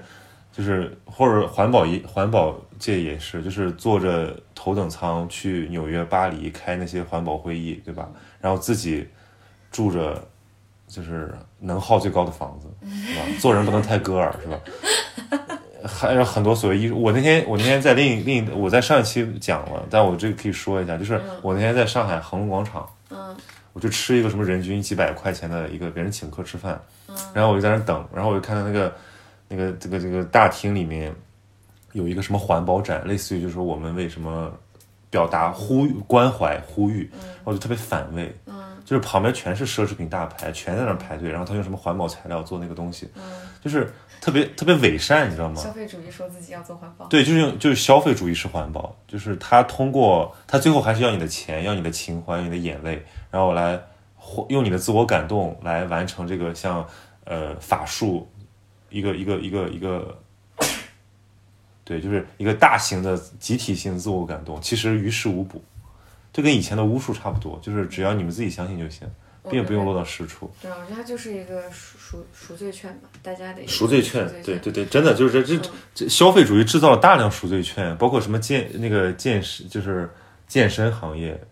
医美行业，所有跟美跟这种价值有关的行业，那很多那东西你也说不清楚它到底有没有用，你看不到结果，反正他们说你就信。但说实话，我在这个行业里面的时候，我尝试过很多这种角色，就是嗯、商业性质的，然后公益性质的，然后独立性质的，机构性质的，就换不同的角色进来。就你刚刚讲那个说，比如说有一个很很多的讨论，就是说我做环保是不是就不应该过什么什么样的这种生活？这是第一个层次的。第二种层次的时候，就比如说我在要求别人不要吃肉，不要用一次性塑料，不要喝这种就塑料瓶装水的时候，会问我自己做不做得到。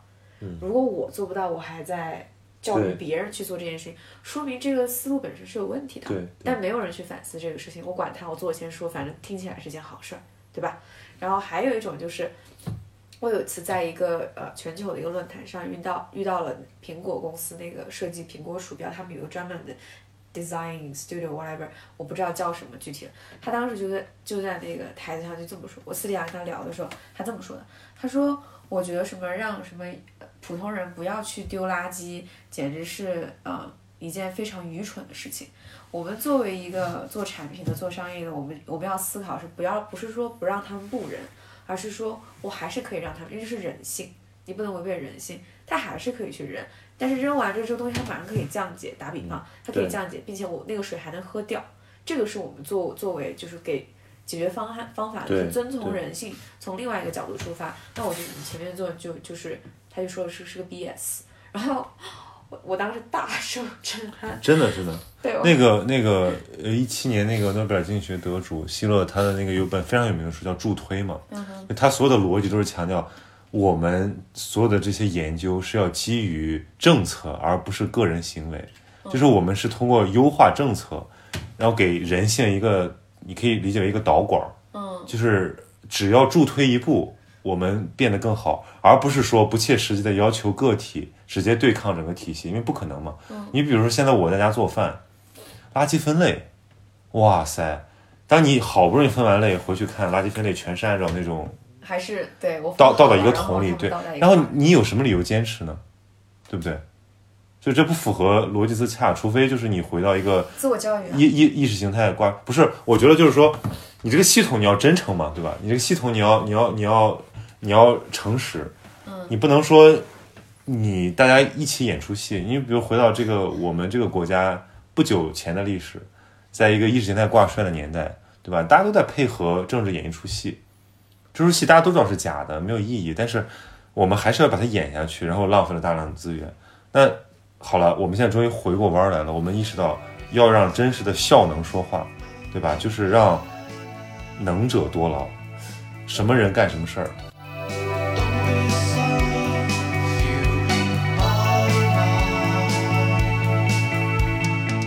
现在社会有个特点，就不管是环保议题还是其他各个行业的议题，就是大家会去挑那个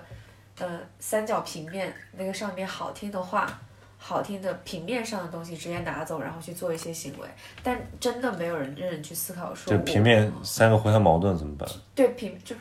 我我觉得它就是矛盾，就是三角不可能的嘛。比如说，这个对经济、公平、效率，对吧？你不可能三个都实现，你只能说我更靠近哪一边，哪个是我的优先级。但其实我们要思考是后面那个地点，因为它不是个平面，它是立体的，对吧？你明白那个地点，你才知道怎么可以推着这个三个往前走。但可能很多是拿着。啊，那些听起来很、很不错的概念，直接拿过来，我就用去做一些就这也是个知，这也是个知行关系的问题。就比如说，从抽象上升到具体，所所以说理念只是为具体的条件来服务的一种参考。首先是这个地方的问题怎么解决，你有没有实践的智慧？你有没有足够的调研？有没有足够的耐心？有没有呃配套的设施，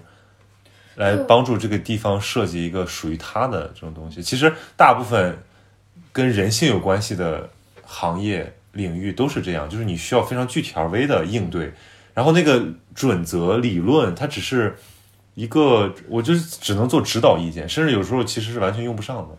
我我觉得是，他是可以，我觉得是这样，就是我现在就是有有一个有一个我觉得很重要的一件事情，就是我们在谈论任何事情的时候一定要具体，对，这是第一个。第二件事情就是说，我觉得，嗯，很讽刺的是，我们现在谈的不太具体，我刚想说，我觉得我们还挺具体的呀，就就是就我们有些默会语、默会知识，就是我们、我们知道我们在谈什么，但是听的人可能就不不这样觉得。嗯，这也是一个阐释学上这是个阐释学上非常有意思的问题，就是有些话有些人说了，有些人听懂了，但有些人听不懂。比如人民日报，有的人看得懂，有的人看不明白。任正非任正非的讲话，有的人中小企业家看得懂，大部分人看不明白。嗯哼，就是这是一个默会，它有一个知识图景的问题。嗯就我们基于，比如说我，我觉得我们俩在，或者我们三个，至少对于这种现代性组织的这种悖论的认知上是是具体的，很具对象的，对对我觉得是。对，否则我们不会用自己的这个呃职业生涯作为赌注，选择一种完全看起来冒险的这种工作方式。对，嗯哼我我觉得可能对我来说，一些大的概念和一些大的一些理解或者什么之类的，在我的场景里面具体下，它一个很大，倒不是指导意见，它是能够快速的帮我找到同路人的一个一个一个东西。嗯，对，一个是他能不能看到，就是把这个词讲出来；二一个他的解释是什么。我他能够帮你去找到你的同路人，他他也也像你身上的棱角，也像是你自己放在你身上的一个可以让别人区分你的一个东西。就词还是那个词，但你的解读非常不一样。对，所以我觉得就是需要有这个东西，像打灯一样嘛。用曹光宇的话讲说是叫 signaling effect。嗯，对，其实是的，就是我觉得门槛的设定，就比如回到刚最最开始我们的话题，就为什么要用隐喻或者用典故，它就是一个寻找知音的过程。所以他理解了，OK，你就省去了很多废话。就比如说我最近一个比较差的体验，就是我最近不是要办那个直播课嘛，我就拉很多群，然后我发现其实大家的认知水平积累是不一样的。对，就比如说有些人他是可能有职业经验或者有足够强的学科背景，但有很多是这个很年轻的朋友。对，并不是说他们不好，只是说他们还太年轻了，他们就会非常的天真，甚至有的时候略显幼稚。对，所以有的时候我，你同时跟他们交流，你就会觉得一会儿你在一个大学的一个 seminar 上，一会儿你在带幼儿园班，就你一会儿再回答一个特别无聊的问题，你一会儿再聊一个特别感兴趣的事儿，他会错乱。所以我觉得就是比如说现在做社群运营啊，或者就是大家这种交往，都希望能跟同频的人一起。呃，前两天看了一个报告嘛，前人资本做那个 Z 时代的一个消费报告，他们是对我我看挺流行，他们是在一个什么背景下做的？他们是一个做新消费的一个天使天使投资机构，然后他们要分析他们投的那些品牌背后的消费人群，所谓 Z 时代到底是谁？Z 时代是一个美国的概念，对吧？那我们把它挪挪过来用，但是这个跟美国的那个语境已经不一样了。其实说白了，简单讲就是互联网原住民，就是他们的界定是从九八到零八年出生的这帮人，所以我们都不是了。嗯对，对，很遗憾啊。嗯，但那他们就是他们有个特性，就是说他们生过，就他们了解信息、认知世界的时候就已经是互联网时代了。然后他们稍微成熟一点，比如说学生时代就进入移动互联网时代了，就跟现在没什么太大差别了。但你看我们生长的时候，我们还有纸媒时代。哦对，我最初认知很多东西还是通过什么报刊、嗯我也是广播电视，对吧？那很多 故事会、故事会、读者、什么青年文摘、我们爱科学，巴拉巴拉等等，就是所以，所以我有点怀旧。我为什么第一份工作会选择去纸媒？是因为我认为南风窗和南方周末在我的认知体系里面，它是一个很高的东西。嗯哼，对，但是我发现现实吊打了我，就我发现那个很高的东西在这个时代被轻易的抛弃。就最可怕的不是人家忘记了你，是人家压根儿就没知道过你。嗯，就他们生下来就没看见过你。对，对，所以我跟他玩什么劲呢？所以我这不就改过自新，全新拥抱 B 站了嘛，对吧？拥抱 B 站、抖音，就是我觉得因正是因为他们生在一个信息获取对信息爆炸、信息获取非常易得，而且他们很容易找到自己这个认同的这么一个社群网络社群里面，他们变得过度自信，嗯。他们变得，他们可以很牛逼，他们可以在很小的时候要成为一个思想上比较成熟的少年，对，但同时他们少了一点点匮乏带来的谦卑，嗯，嗯。我我体会过匮乏带来的你你觉得这样的匮乏带来谦谦卑对于人的一个成长来说，它有什么样的意义？用我们高中的那个就什么理念叫造就终身发展是生命主体，就是我觉得人要保持自我学习，就是你是一个开放系统，你永远承认你有不知道的，就是因为你曾经非常羞愧于自己的无知，然后你越是知道自己，就你知道的越多，你越知道你越知道自己知道的很少，对，就你知就对吧？典型的你知识的范畴是个圈，然后你外面的圈外都是你的未知，所以你知识越你你知道的越多，其实你未知的也就越多。但是现在问题是，你你比如说我看 B 站的很多留言，包括我的评论区，我是觉得他们太武断了，就他们怎么可以轻易的下这么一个论断，只因为他们看了一个视频，或者他们耳道听途说了一些东西。但有没有可能他们变化速度也很快呢？对啊，这就是问题啊！就是所有的这种越越是了解的少，他的那个下的这个论断就越武断可。是你刚变化刚不是得就越快说他们是了解的多的那群人？但是他们了解的多是不仅就没有跟没有没有跟体验挂钩的吗？那我们那代人就跟体验都挂钩了吗？嗯，我我觉得这就概就因为我们理解的是，其实我觉得是我们理解的少，就是我我绝对不会像就比如说我的观众，我的就是说 B 站上的观众很多可能就是中学生，那我就我觉得我在我中学时段，我觉得我还是很无知的，就因为我知道自己很无知，所以我从来不敢发表什么宏论宏观。那个时候你的有没有可？对不起，对不起，我对不起，有没有可能他们发表这些言论，并不是因为他们自信，而是在于说另外一个方面，这个社会环境或者舆论环境更鼓励他们去表达自己所想。对，但是问题是他们会受到正反馈之后，觉得理应如此。我居然没打交道过，你有吗？什么？就这一类的小朋友，你你会不会觉得？当然，这事情可能有点政治不正确。你会不会觉得有的时候年轻人很傻逼？当然我们很年轻，但是你会觉得更年我只。是在想，我们年轻的那时候就真的好到哪里去了嘛？我们无知，我们我们傻逼而无知，但他们傻逼而自信。我现在我是谦卑的，我是谦卑，我是谦卑的无知，但他们是自信的无知。因为因为当然，我这样以以偏概全了。因为我确实我接触到的这些年轻人还是什么样的都有，就我完全嗯我我我我说我我说以偏概全，就是因为我见了很多很出色的，就是远超过我想象的优秀杰出的这个年轻的头脑，但是也有很多人让我很失望，因为我觉得，就是他们是被这个环境和这个媒介给塑造成这个样子的，就他们应该更更 humble 一点。我我我就是在想，就是到底这跟这个时代的关系在哪？就是我我觉得是因为媒介环境鼓励了他们呀，就是因为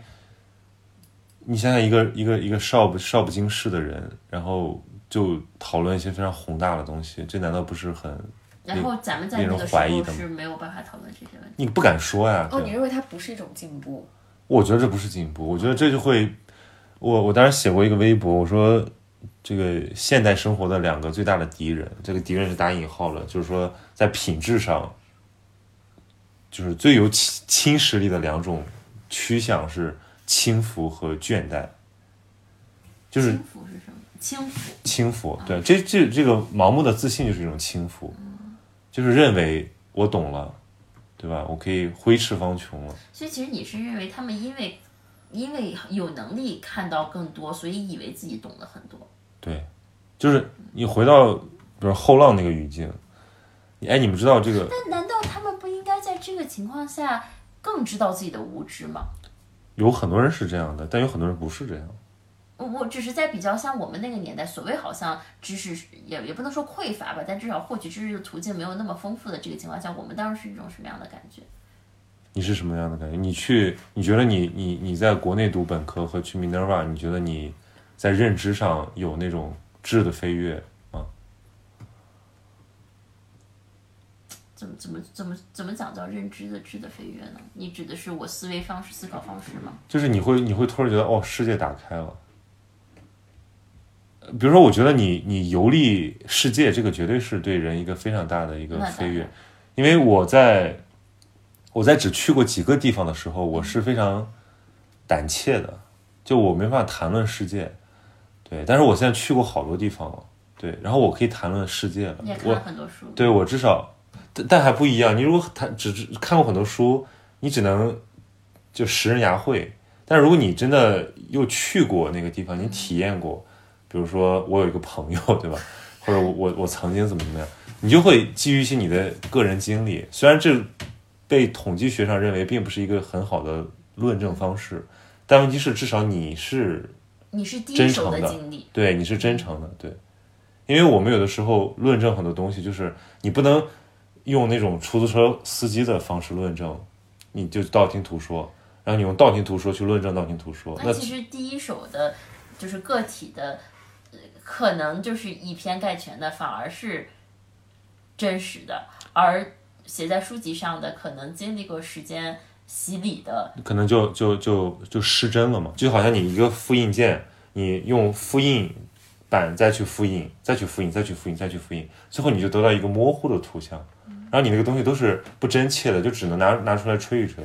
嗯，确实这个道可道非常道，也能通过文字传递的东西，其实也是很有限的，它需要跟你的体验交互。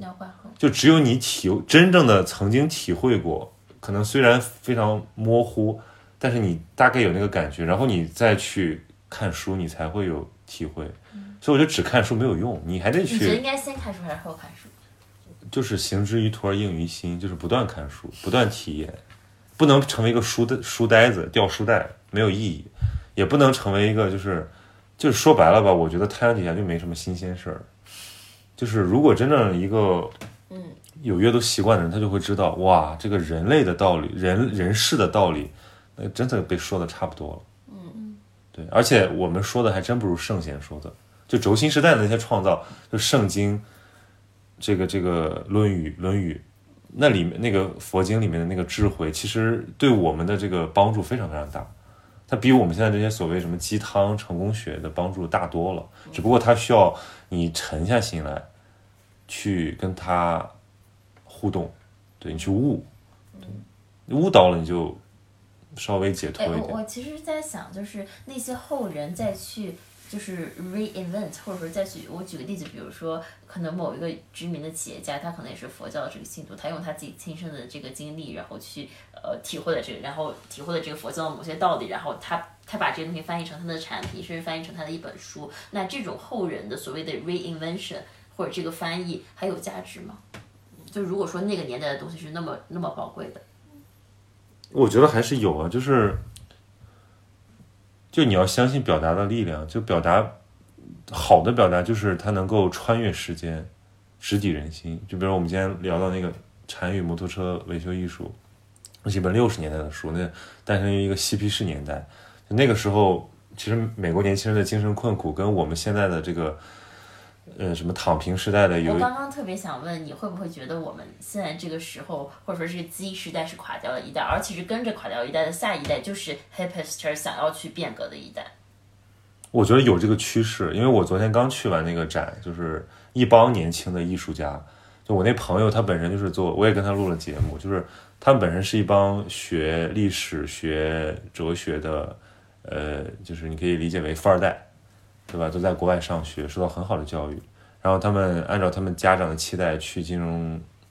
就国外的金融部门工作，然后感到价值迷失。我为什么要在干这个？然后他们现在就辞职回国创业，就是做一个做一个服装品牌，做一个潮牌，但他们有很强的表达欲，他们要表达的是一种反抗，就他们可能也不知道什么是什么是好的，什么是就是刚才说有解决方案的一个一个路径，但他们知道什么是要拒绝的，对我觉得这就是一个苗头啊，就是呃，你不管是什么这个这个呃巴黎五月风暴，还是这个嬉皮士那一代，他们有一个很大的特征，就是解构大于建构。但问题是，他们首先解构了，就他们已经跟一些东西说 no 了，嗯，对吧？就是我们八零后、九零后，其实很多时候我们还没有这个自信和这个条件，孕育出一些天然的抵抗性，嗯，对，因为我们还受惠于这个红利，我们还在吸收，我们还很谦卑，对，但是反而对新一代人，因为他们的可能就是因为他们的盲目自信，所以在很多的分众领域，我我看到一些苗头，就是他们开始有一些很后现代的追求。哎，你再回到，因为咱们今天聊到觉醒年代那个年代的时候，那种反抗是一个怎么来的反抗？哎，我这个那太有的说了，这个非常的政治不正确，对，但是我觉得那个年代的反抗是一种，就好像我们今天说到的，就是人在吃不上饭的时候，他不会想意义的问题，他只想活着。嗯，那个时候是国破家亡，就是要救亡，对吧？那个中国思想史上，李泽厚其实一个非常有名的命题，叫“救亡压倒启蒙”。就是当年那帮不管是从日本回来的还是从美国回来的人，他们要说我们要启蒙，对吧？我们要塑造新民，有新民才能有新国，但是来不及了，对吧？这个国已经打仗了，对吧？然后马上我们看着这个丧权辱国了，这个这个社会已经烂透了，那我们怎么办呢？我们先救亡吧，对吧？我们先搞革命吧。共产党就这么来的，对，就是那是一个，那是一个，那是一个大时代。就是我觉得按照现在很多年轻人的这个血性，其实如果生在那个年代，大部分我们还是会做那样的选择的。嗯，只不过这个时这到了这个时代，我们的时代非常平缓。就是比如刚才我在讲说那些有抵抗的所谓零零后，他们为什么能做出这样的选择？是因为他们也饿不死，他们就算啃老，他们也能活得很好、很体面。所以他为什么不做一点酷一点的事情呢？对，所以我觉得这个才是这个时代的觉醒。对，那个时代的觉醒是说，呃，我们有一个历史观的更新，我们要摆脱掉旧的制度。那这个时代，我们要想的是说，我们能不能够从这种逻辑不自洽的这种矛盾的现代生活中解脱出来？所以我说躺平也是一种。我当时发一微博嘛，我看这些时代，我说我说一个一个一个下沉时代的新青年选择躺平。首先，我觉得这不是一个觉醒的年代，这是一个看似五光十色、繁华，但其实非常容易让人沦陷的年代。嗯因为它太爆炸了，嗯过过度丰富。然后，但有些人他就不卷了，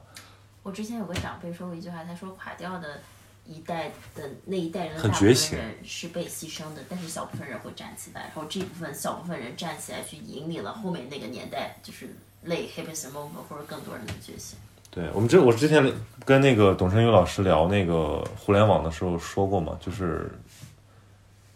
有一批这个互联网早期创业者，他们就受惠于嬉皮士的精神，就互联网早期的基因是自由、平等、民主、分享。嗯，现在有这个回潮趋势了。有这个回潮，因为因为我们看到了这个互联网博兴的这几十年，造成了垄断，造成了这个平台社会，这让我们丧失了更多的自由，然后我们好像回到一种新的那种跟这个利维坦搏斗的那种状态里面去，所以大家就就想跳出来了，说我们能不能回到初心？对我们为什么要用技术来解放我们的生活？嗯，太阳底下没有新鲜。你们看过一个纪录？片叫《互联网之子》吗？啊，我看过那个 Aaron Swartz，非常动，非常动人。就是他是一个活在 bubble 里面的人，因为他相信是说互联网就应该是这个样子，他是一个理念，他是一个他是一个理想主义者。嗯哼，对，非常可惜他他被美国政府政府逼死了。对，嗯但是他他的这个标志性的死亡也带来了大家的反思。嗯对，就是不是我们的这个系统已经开始出现一些嗯腐朽的迹象，对吧？已经让这种他是互联网之子，哎，对，他是互联网的原住民的精神的代言人，嗯居然产生了这种排异反应。嗯我其实是一个对技术不太感冒，也比较迟钝的人。对我其实生活很？就是我是一个很老派的人，我喜欢的是，比如我现在家里刚弄了个打印机，嗯然后我就喜欢把东西打印出来，嗯，就很很不环保啊。但是问题是，哎，别别别别，不是，我是觉得挺不环保的，就是因为因为因为纸张会浪费嘛，对吧？但问题是我会觉得我习惯如此，嗯包括我看纸质书，包括什么我喜欢散步，我喜欢静，嗯对，但我觉得人潮就是在往这个方向回归。就是我记得我当时在欧洲的时候，当时在巴黎、在柏林，就是在那些可能比较新潮的年轻的城市，反而他们不喜欢连锁商店，他们喜欢这种可能在 在这个小镇有过一百年历史的这个大家镇民都认识的这个小店。因为因为因为全球化是一个很很奇迹的一个趋势，但全球化带来的那种扁平和平庸也是很明显的。对，有的时候我觉得现在技术和互联网带来一些便利，会让我觉得很疲惫。对对，其实没有什么实质意义上的创新。嗯我刚刚回来的路上不是还讲了，说来这儿一下子就没有了晚上随时想东西就能点外卖的这个这个权利，就这个其实是互联网带来的便利，但是它，我想起我去年，但但这个便利也是代价吧？然后我也想起我去年十一月份当时在。贵州那个苗寨小山村里面，因为它是山里的一个村子嘛，就连那个水果车它都要隔两三天才能进去。然后于是就是你想吃饭了，你想吃菜了，就要跑到山上去摘一颗大白菜；你想吃鱼了，你就要下水里面去抓一颗鱼，一一条鱼，然后你可以，我困了，然后你你你的刀坏了，你要自己磨刀对。就在那个过程中，你建立了与每一个物品之间的联系，就是你再也不是那个繁忙的消费主义的时代里面一下子购买一万件物品的人了，就那个感觉是特别真切的。对，所以说消费主义的误区在哪里？就是我们以为我们付的价格就是成本，但其实它还有很高昂的成本是转嫁在其他部分的这也是环保主义的一个命题嘛，就是我们。怎么把这个成本给它反映在对，就是就是你比如说，你还让大家活在城市里面，要求大家说，OK，你所有的东西都降解吧，所有的东西都是可可再生材料吧，这很难，因为他感受不到我为什么要这样做。他除了理念的感召之外，但如果他是真正，比如说，我就举个例子，比如说我们买菜做饭，这个菜如果我们是自己种出来的，然后我们自己切，我们自己我们自己采摘，吃完的我们自己培育，对吧？就比如说我们真的像这个一个农民一样，对吧？我们养活自己，嗯过一阵子，我们就会知道我们的这个生活的真实的成本是什么。嗯，对对，嗯，就如果如果如果把这种本真性还给生活，我们其实会清醒很多。对，但是还是本质上出现那个问题嘛。我们对于一个好的生活，或者是一个成功的生活、幸福的生活定义变得非常狭窄和片面嘛。就你刚刚讲那个，如果说理理解一下，你说我们现在的这个生活如此的五光十十色和与如此的有这么物质基础，还是基础设施建基础设施建设，那当我把拿拿环保环保来讲，当我把这个价格能够反映在这个物品的实际价值上，你要去为它付出代价的时候，这个时候某种程度上意意味着一种启蒙嘛？不，它这个时候跟你来讲生存，什么意思呢？就是先有价格才有共识。为什么是共识是基于价格之上，还是本质上这个社会这个价值观、它的文化发展、思想的发展是远脱离于现在的物质的这个基础的建设的？嗯，所以我觉得就很难，有很多很矛盾的地方，很难去推进的一个地方。这还是那个不可能三角，就是现实条件没有达到那种标准，你的那个理念就没办法落地，就是你没办法跟实践呼应，所以所以所以那个理念也有问题。对，但是我们在，但是我们在演戏啊，嗯，我们，到底在哪里？我们其实也在演这个戏啊。哎，我做一个 thought experiment 啊，就比如说现在我们把地球上的一群人放到火星上去，你建了一个完全新的城市。我们刚刚不是在讨论一个问题嘛，就是说所谓我们对成功的标准定义出的这个问题。你现在作为这个呃这个球的酋长，这个 火星这个星的这个星长，对吧？你可以做一件事儿。或者说，你第一件要做的事儿，去所谓让人们对成功的定义有一个新的思考，你会做什么？或者说，一个好的生活有个新的定义。就我们脱离开说，OK，你要怎么改变现在的状况？就有一个 thought experiment。那我我我我我的答案很简单，就是我觉得我们就回到一种更古典的生存方式，就是人尽其责，就他的权责对应，就回到一种你觉得现在权责力不对应？不对应。我们现我们我们活在一种非对称的生活里面，就是带来风险和成本的那些人，不需要为他的这个行为付出代价，不公平。他转转嫁了，对吧？比如说发达国家把这个东西转转转嫁给这个第三世界，然后有钱人把它转嫁给穷人，转转嫁给政府，反正这个东西可以不断不断拆分，然后最后到你看不见的地方去。最形象的代表就是垃圾啊，就是我们把废弃物运到我们看不见的地方去，我们就当它不存在了，然后我们就以为说 OK，我们的生活清洁，我们的城市干净的不得了，但你看海上全是垃圾，我们还是活在这个地球上。所以我觉得，就是如果我们回到，那这个其实是老子的理想，小国寡民，也是古希腊城邦的理想，就是你能够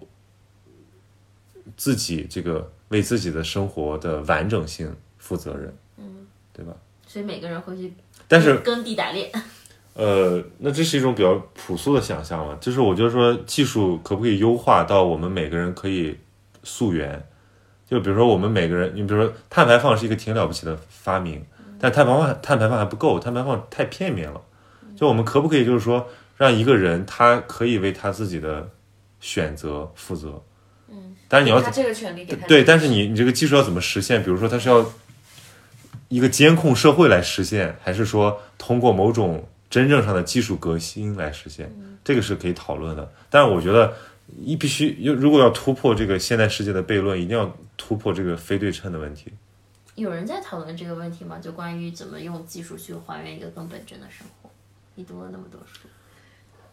有啊有啊，就是首先这个当代对技术哲学，就是基础哲学，它本身就是反思这个，就从海德格尔开始，他就在讨论说技术到底对我们做了什么。嗯，就我我不是一个技术中立论者，我相信技术你是什么？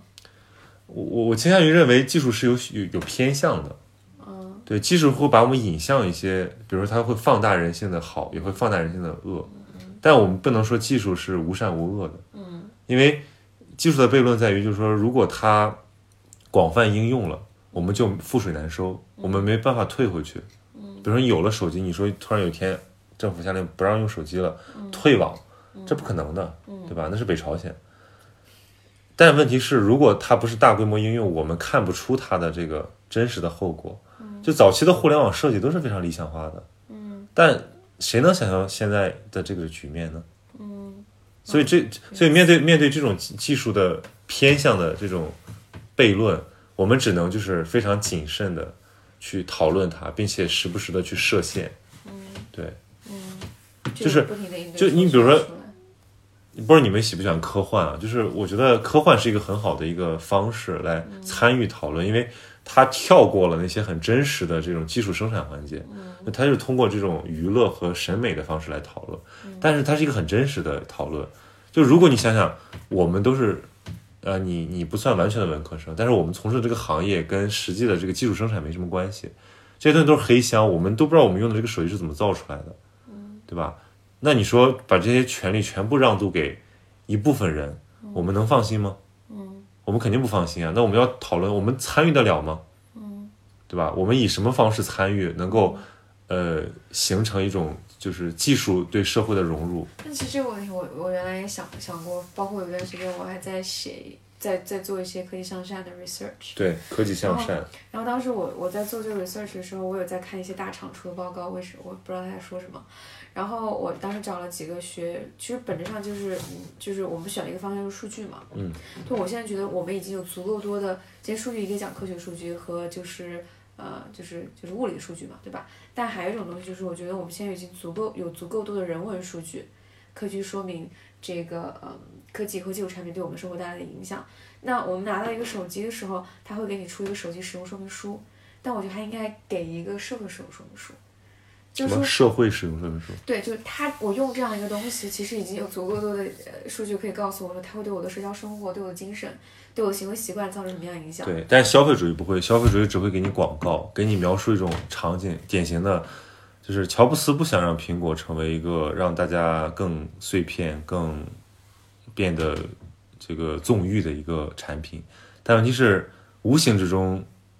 智能手机把我们变成这样对啊，所以我觉得这是个结构的问题啊，应该有一个第有那么一帮人或者第三方机构，他要有这样的声音存在。就是你要不要？就我觉得任何一个东西，一个一个一个想法，一个方法论，不管你好的坏，现在比如说我们讲你刚刚讲的，可能是一个不太好的，就消费主义可能是一个不太好的东西，然后出来一个我们觉得是一个解决方法一方的一个解决方法。但我觉得任何一个东西，你要强制替换掉另外一个解决方法，它会从它也会演变成一种极端。对，你你让没你让人没选择。这个说说回来嘛，你这个黑格尔的名言，这个存在即合理，这句话经常被误用，就大家经常就是说好像用这个用这个话为现实辩护，其实它完全不是这个意思，它是在说现存在的，就是说我们所看到的这种各种事实，之所以以这种方式显现，一定是有它的道理，嗯。对吧？就是这个，就是我们刚才讲的认识现实、观察的价值，就是我们理解它为什么这样。比如说，我今天早晨我在地铁里，我今天早上出门很早嘛，为了赶车，然后我就看书，然后我其实已经很早没有起那么很久没有起那么早了。然后晨读其实还是很舒服的，因为早晨头脑比较清醒，然后人又不是过度感性。然后呢，我就在这个地铁上看书，然后我发现旁边的全在刷抖音、什么快手，也不知道是 B 站什么的，就短视频。然后短视频都是一些娱乐性的内容。然后我这个书看得我非常爽，我就时不时抬头看一下旁边的人。然后我又在想说，那这个时间，呃，他们这样用是不是对他们成为一个更好的人有帮助？嗯，我觉得可能只是 kill time。嗯，对，所以我觉得，那这个产品它在迭代的时候，它是不是应该考虑说，它应该有一个更好的价值追求？我我觉得这个东西就是，我觉得人是人是不一样的。就我那那所以所以不所以所以我最后补一句，就是说，但是存在即合理啊，合理在于就是说，我们确实我们的感官更喜欢那种强刺激，喜欢看短视频，因为看书你要专注，嗯，我不能听歌，我还要看得进去，我差点坐过站，嗯，对，但是短视频不会，短视频会让你莫名其妙对着那个荧光屏发笑，嗯，对对，就人人会变成一个被投喂的动物，对，其实我其实我最后说说回来，我会觉得说一个一个好的一个状态，一个一个社会状态，或者是是，嗯，我觉得应该是有很多不一样的选择，并且我对每个选择我是自知的，我我我可以自由，我就我可以自由去选择，并且我确保这个选择是我自己想要的这个选择，嗯，我觉得这个很重要。你你有很长的，比如说在这个国外，尤其是北欧的这个生活体验，你会不会觉得这种环境对人的这种节奏感的影响非常明显？非常大，对，因为比如说我们在国内，我们换个城市，我们在一个大城市，和我们来到一个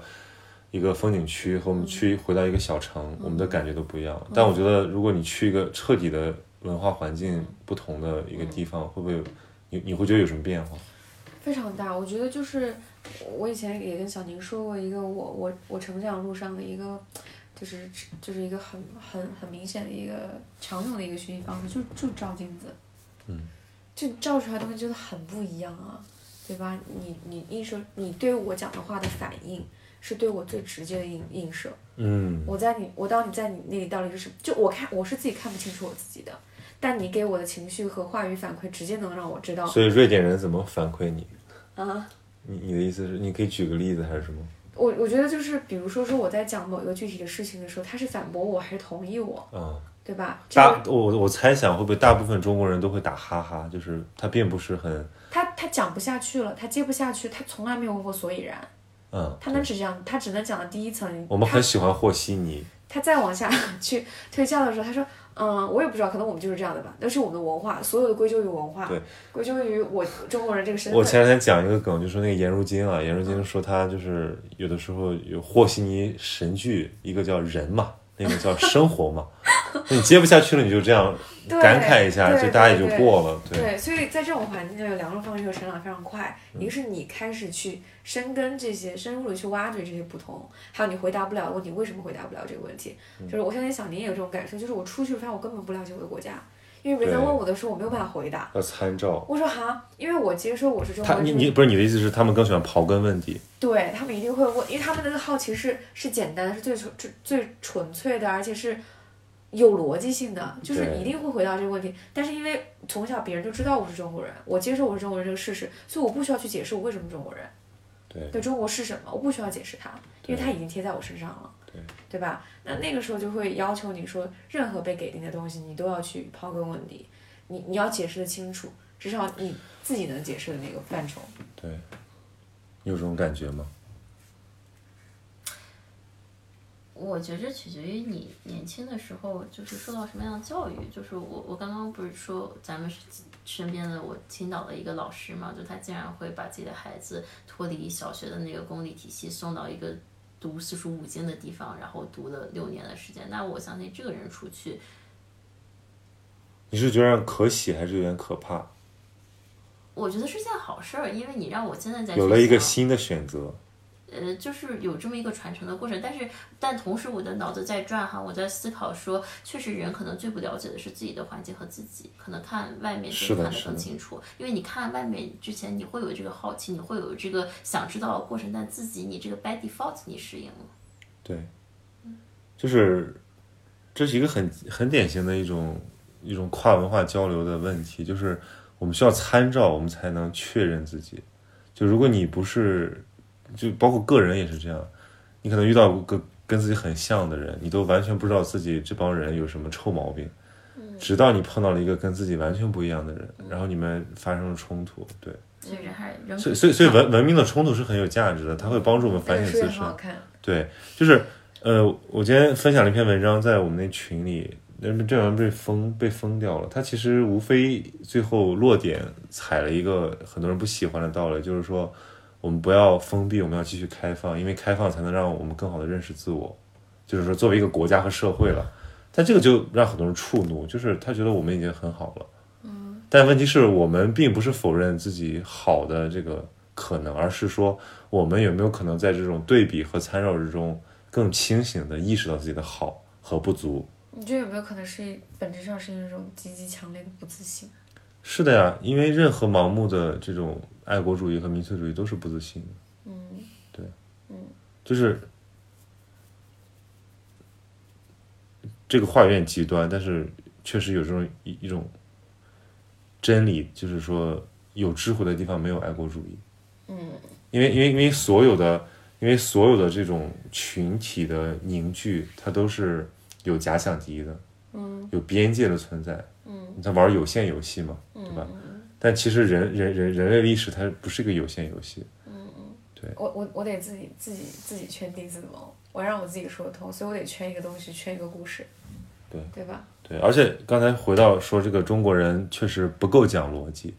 我们不喜欢把这个事儿拎得很轻，嗯这也不是什么特别不好的事情，这就是我们的一种传统，嗯因为我们活在自己的心灵世界，嗯对吧？西方是典型的，它需要概念，嗯。比如说，我觉得不知道你们对对对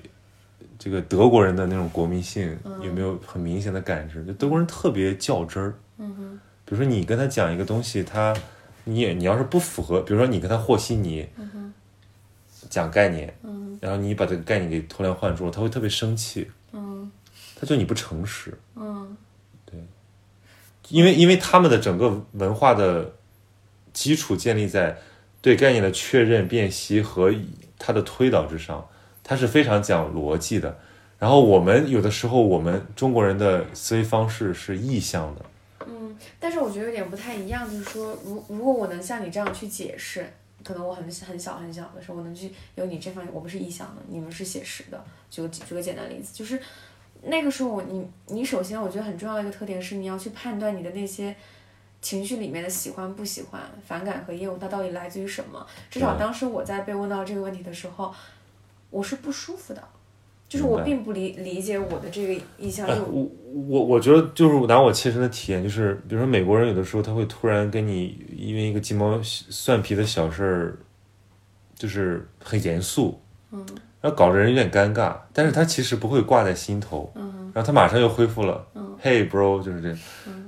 但是你会不舒服，你会觉得说，哎，怎么刚才对我这么凶，然后现在马上又把这事儿忘了？中国人很，也不是中国人很记仇，就是说我们会认为情感和事儿是不可分的，然后我们会因人废言，因因因言废人，就是我们觉得感情好可以和和稀泥，看不上我们就绝对不会来往。但是问题是，这个就是情和事儿不分的一个弊端。嗯对，有的时候我们因为对人有看法而把事儿就是认产生了认知扭曲。嗯嗯对，因为因为我们太相信意象和这种情感，嗯就是李泽厚讲中国人的生存方式是一种情本体。嗯对，因为我们感知这个外界的方式本身是是情的，但西方是术，是是理，嗯嗯对，是抽象的图像。对，这个从这个从这个从孔子和柏拉图的时候就已经产生了分化。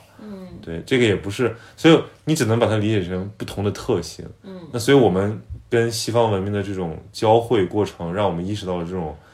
算是一种不足。我们要强调我们这种文化里面的逻辑，我觉得这才是正确的态度。你要说我们就彻底不讲逻辑了，那我们怎么跟人家打交道？我们怎么让人家信服，对吧？我们还要，我们还是一个正在成长的一个文明体。嗯嗯嗯。那我觉得就要解构啊，就本来我们这样的一个思思维形态里面本身是有自己的自洽逻辑的，对，你怎么用他们的方式咱们今天？说的一方水土养一方人，可能在咱们这个土地、咱们这个过去上，这个方法就是行得通。就如果没有全球化，嗯，是啊，可能就没有什么问题。西方坚船利炮，对吧？嗯一声炮响送来了马克思主义。马克思主义本身非常讲逻辑，经过中国化的改造之后，对吧？有的时候你也搞不清楚，对，就是你回到本源的马克思主义，它追溯到黑格尔哲学，嗯，逻辑体系严密到让你赞叹，嗯哼，对，但是你发现，哎，怎么现实的应用还是中国人的生生存方式？哦，这个时候你就意识到了，原来理论和实践有很大的落差，嗯哼。那我觉得我们也不能盲盲信理论啊，我们就还是得从中国人的生存方式去慢慢的去渐进的。所以我现在听到逻辑这个词儿我就非常害怕，就是我觉得我是一个没什么逻辑的人，对，但是我觉得我的逻辑敏感性已经，至少我有这个意识来，呃来检查一下，嗯，我我这段到底是在发散的讨论呢，还是说我在推理？嗯，对，但是有很多时候，很多人他其实以为自己在推理，其实他根本没有，就是没有分析，没有分析分析哲学的这种训练，对。这期节目呢，是我们在黄山旅行的时候，在深夜录制的。录完这个节目的时候，我们其实已经进入到这种有一点点迷离，然后但其实内心充满了底气的一个状态。我觉得好朋友在一起聊天就是这样，你们可以通过对方的共情以及经历的分享，赋予对方底气。这个可能是我们做这个播客的一个初衷，也是希望我们分享的这些故事能够让我们的听众朋友们对自己的生活有一丝底气。所以其实我这个人就是这样，就是虽然也蛮自信的，虽然也知道自己要做什么，但是有的时候会底气不足，所以要去经常给自己打气。那么这个社会发展这么快，很多人有怒气，很多人有财气，很多人有福气，很多人靠运气。那我觉得最重要的还是要有底气。所以我们今天的关键词和小宁聊的就是底气。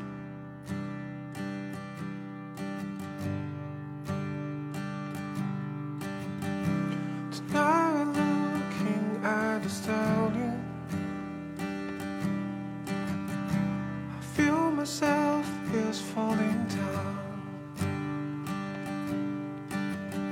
I can't go sleep, I can't wake up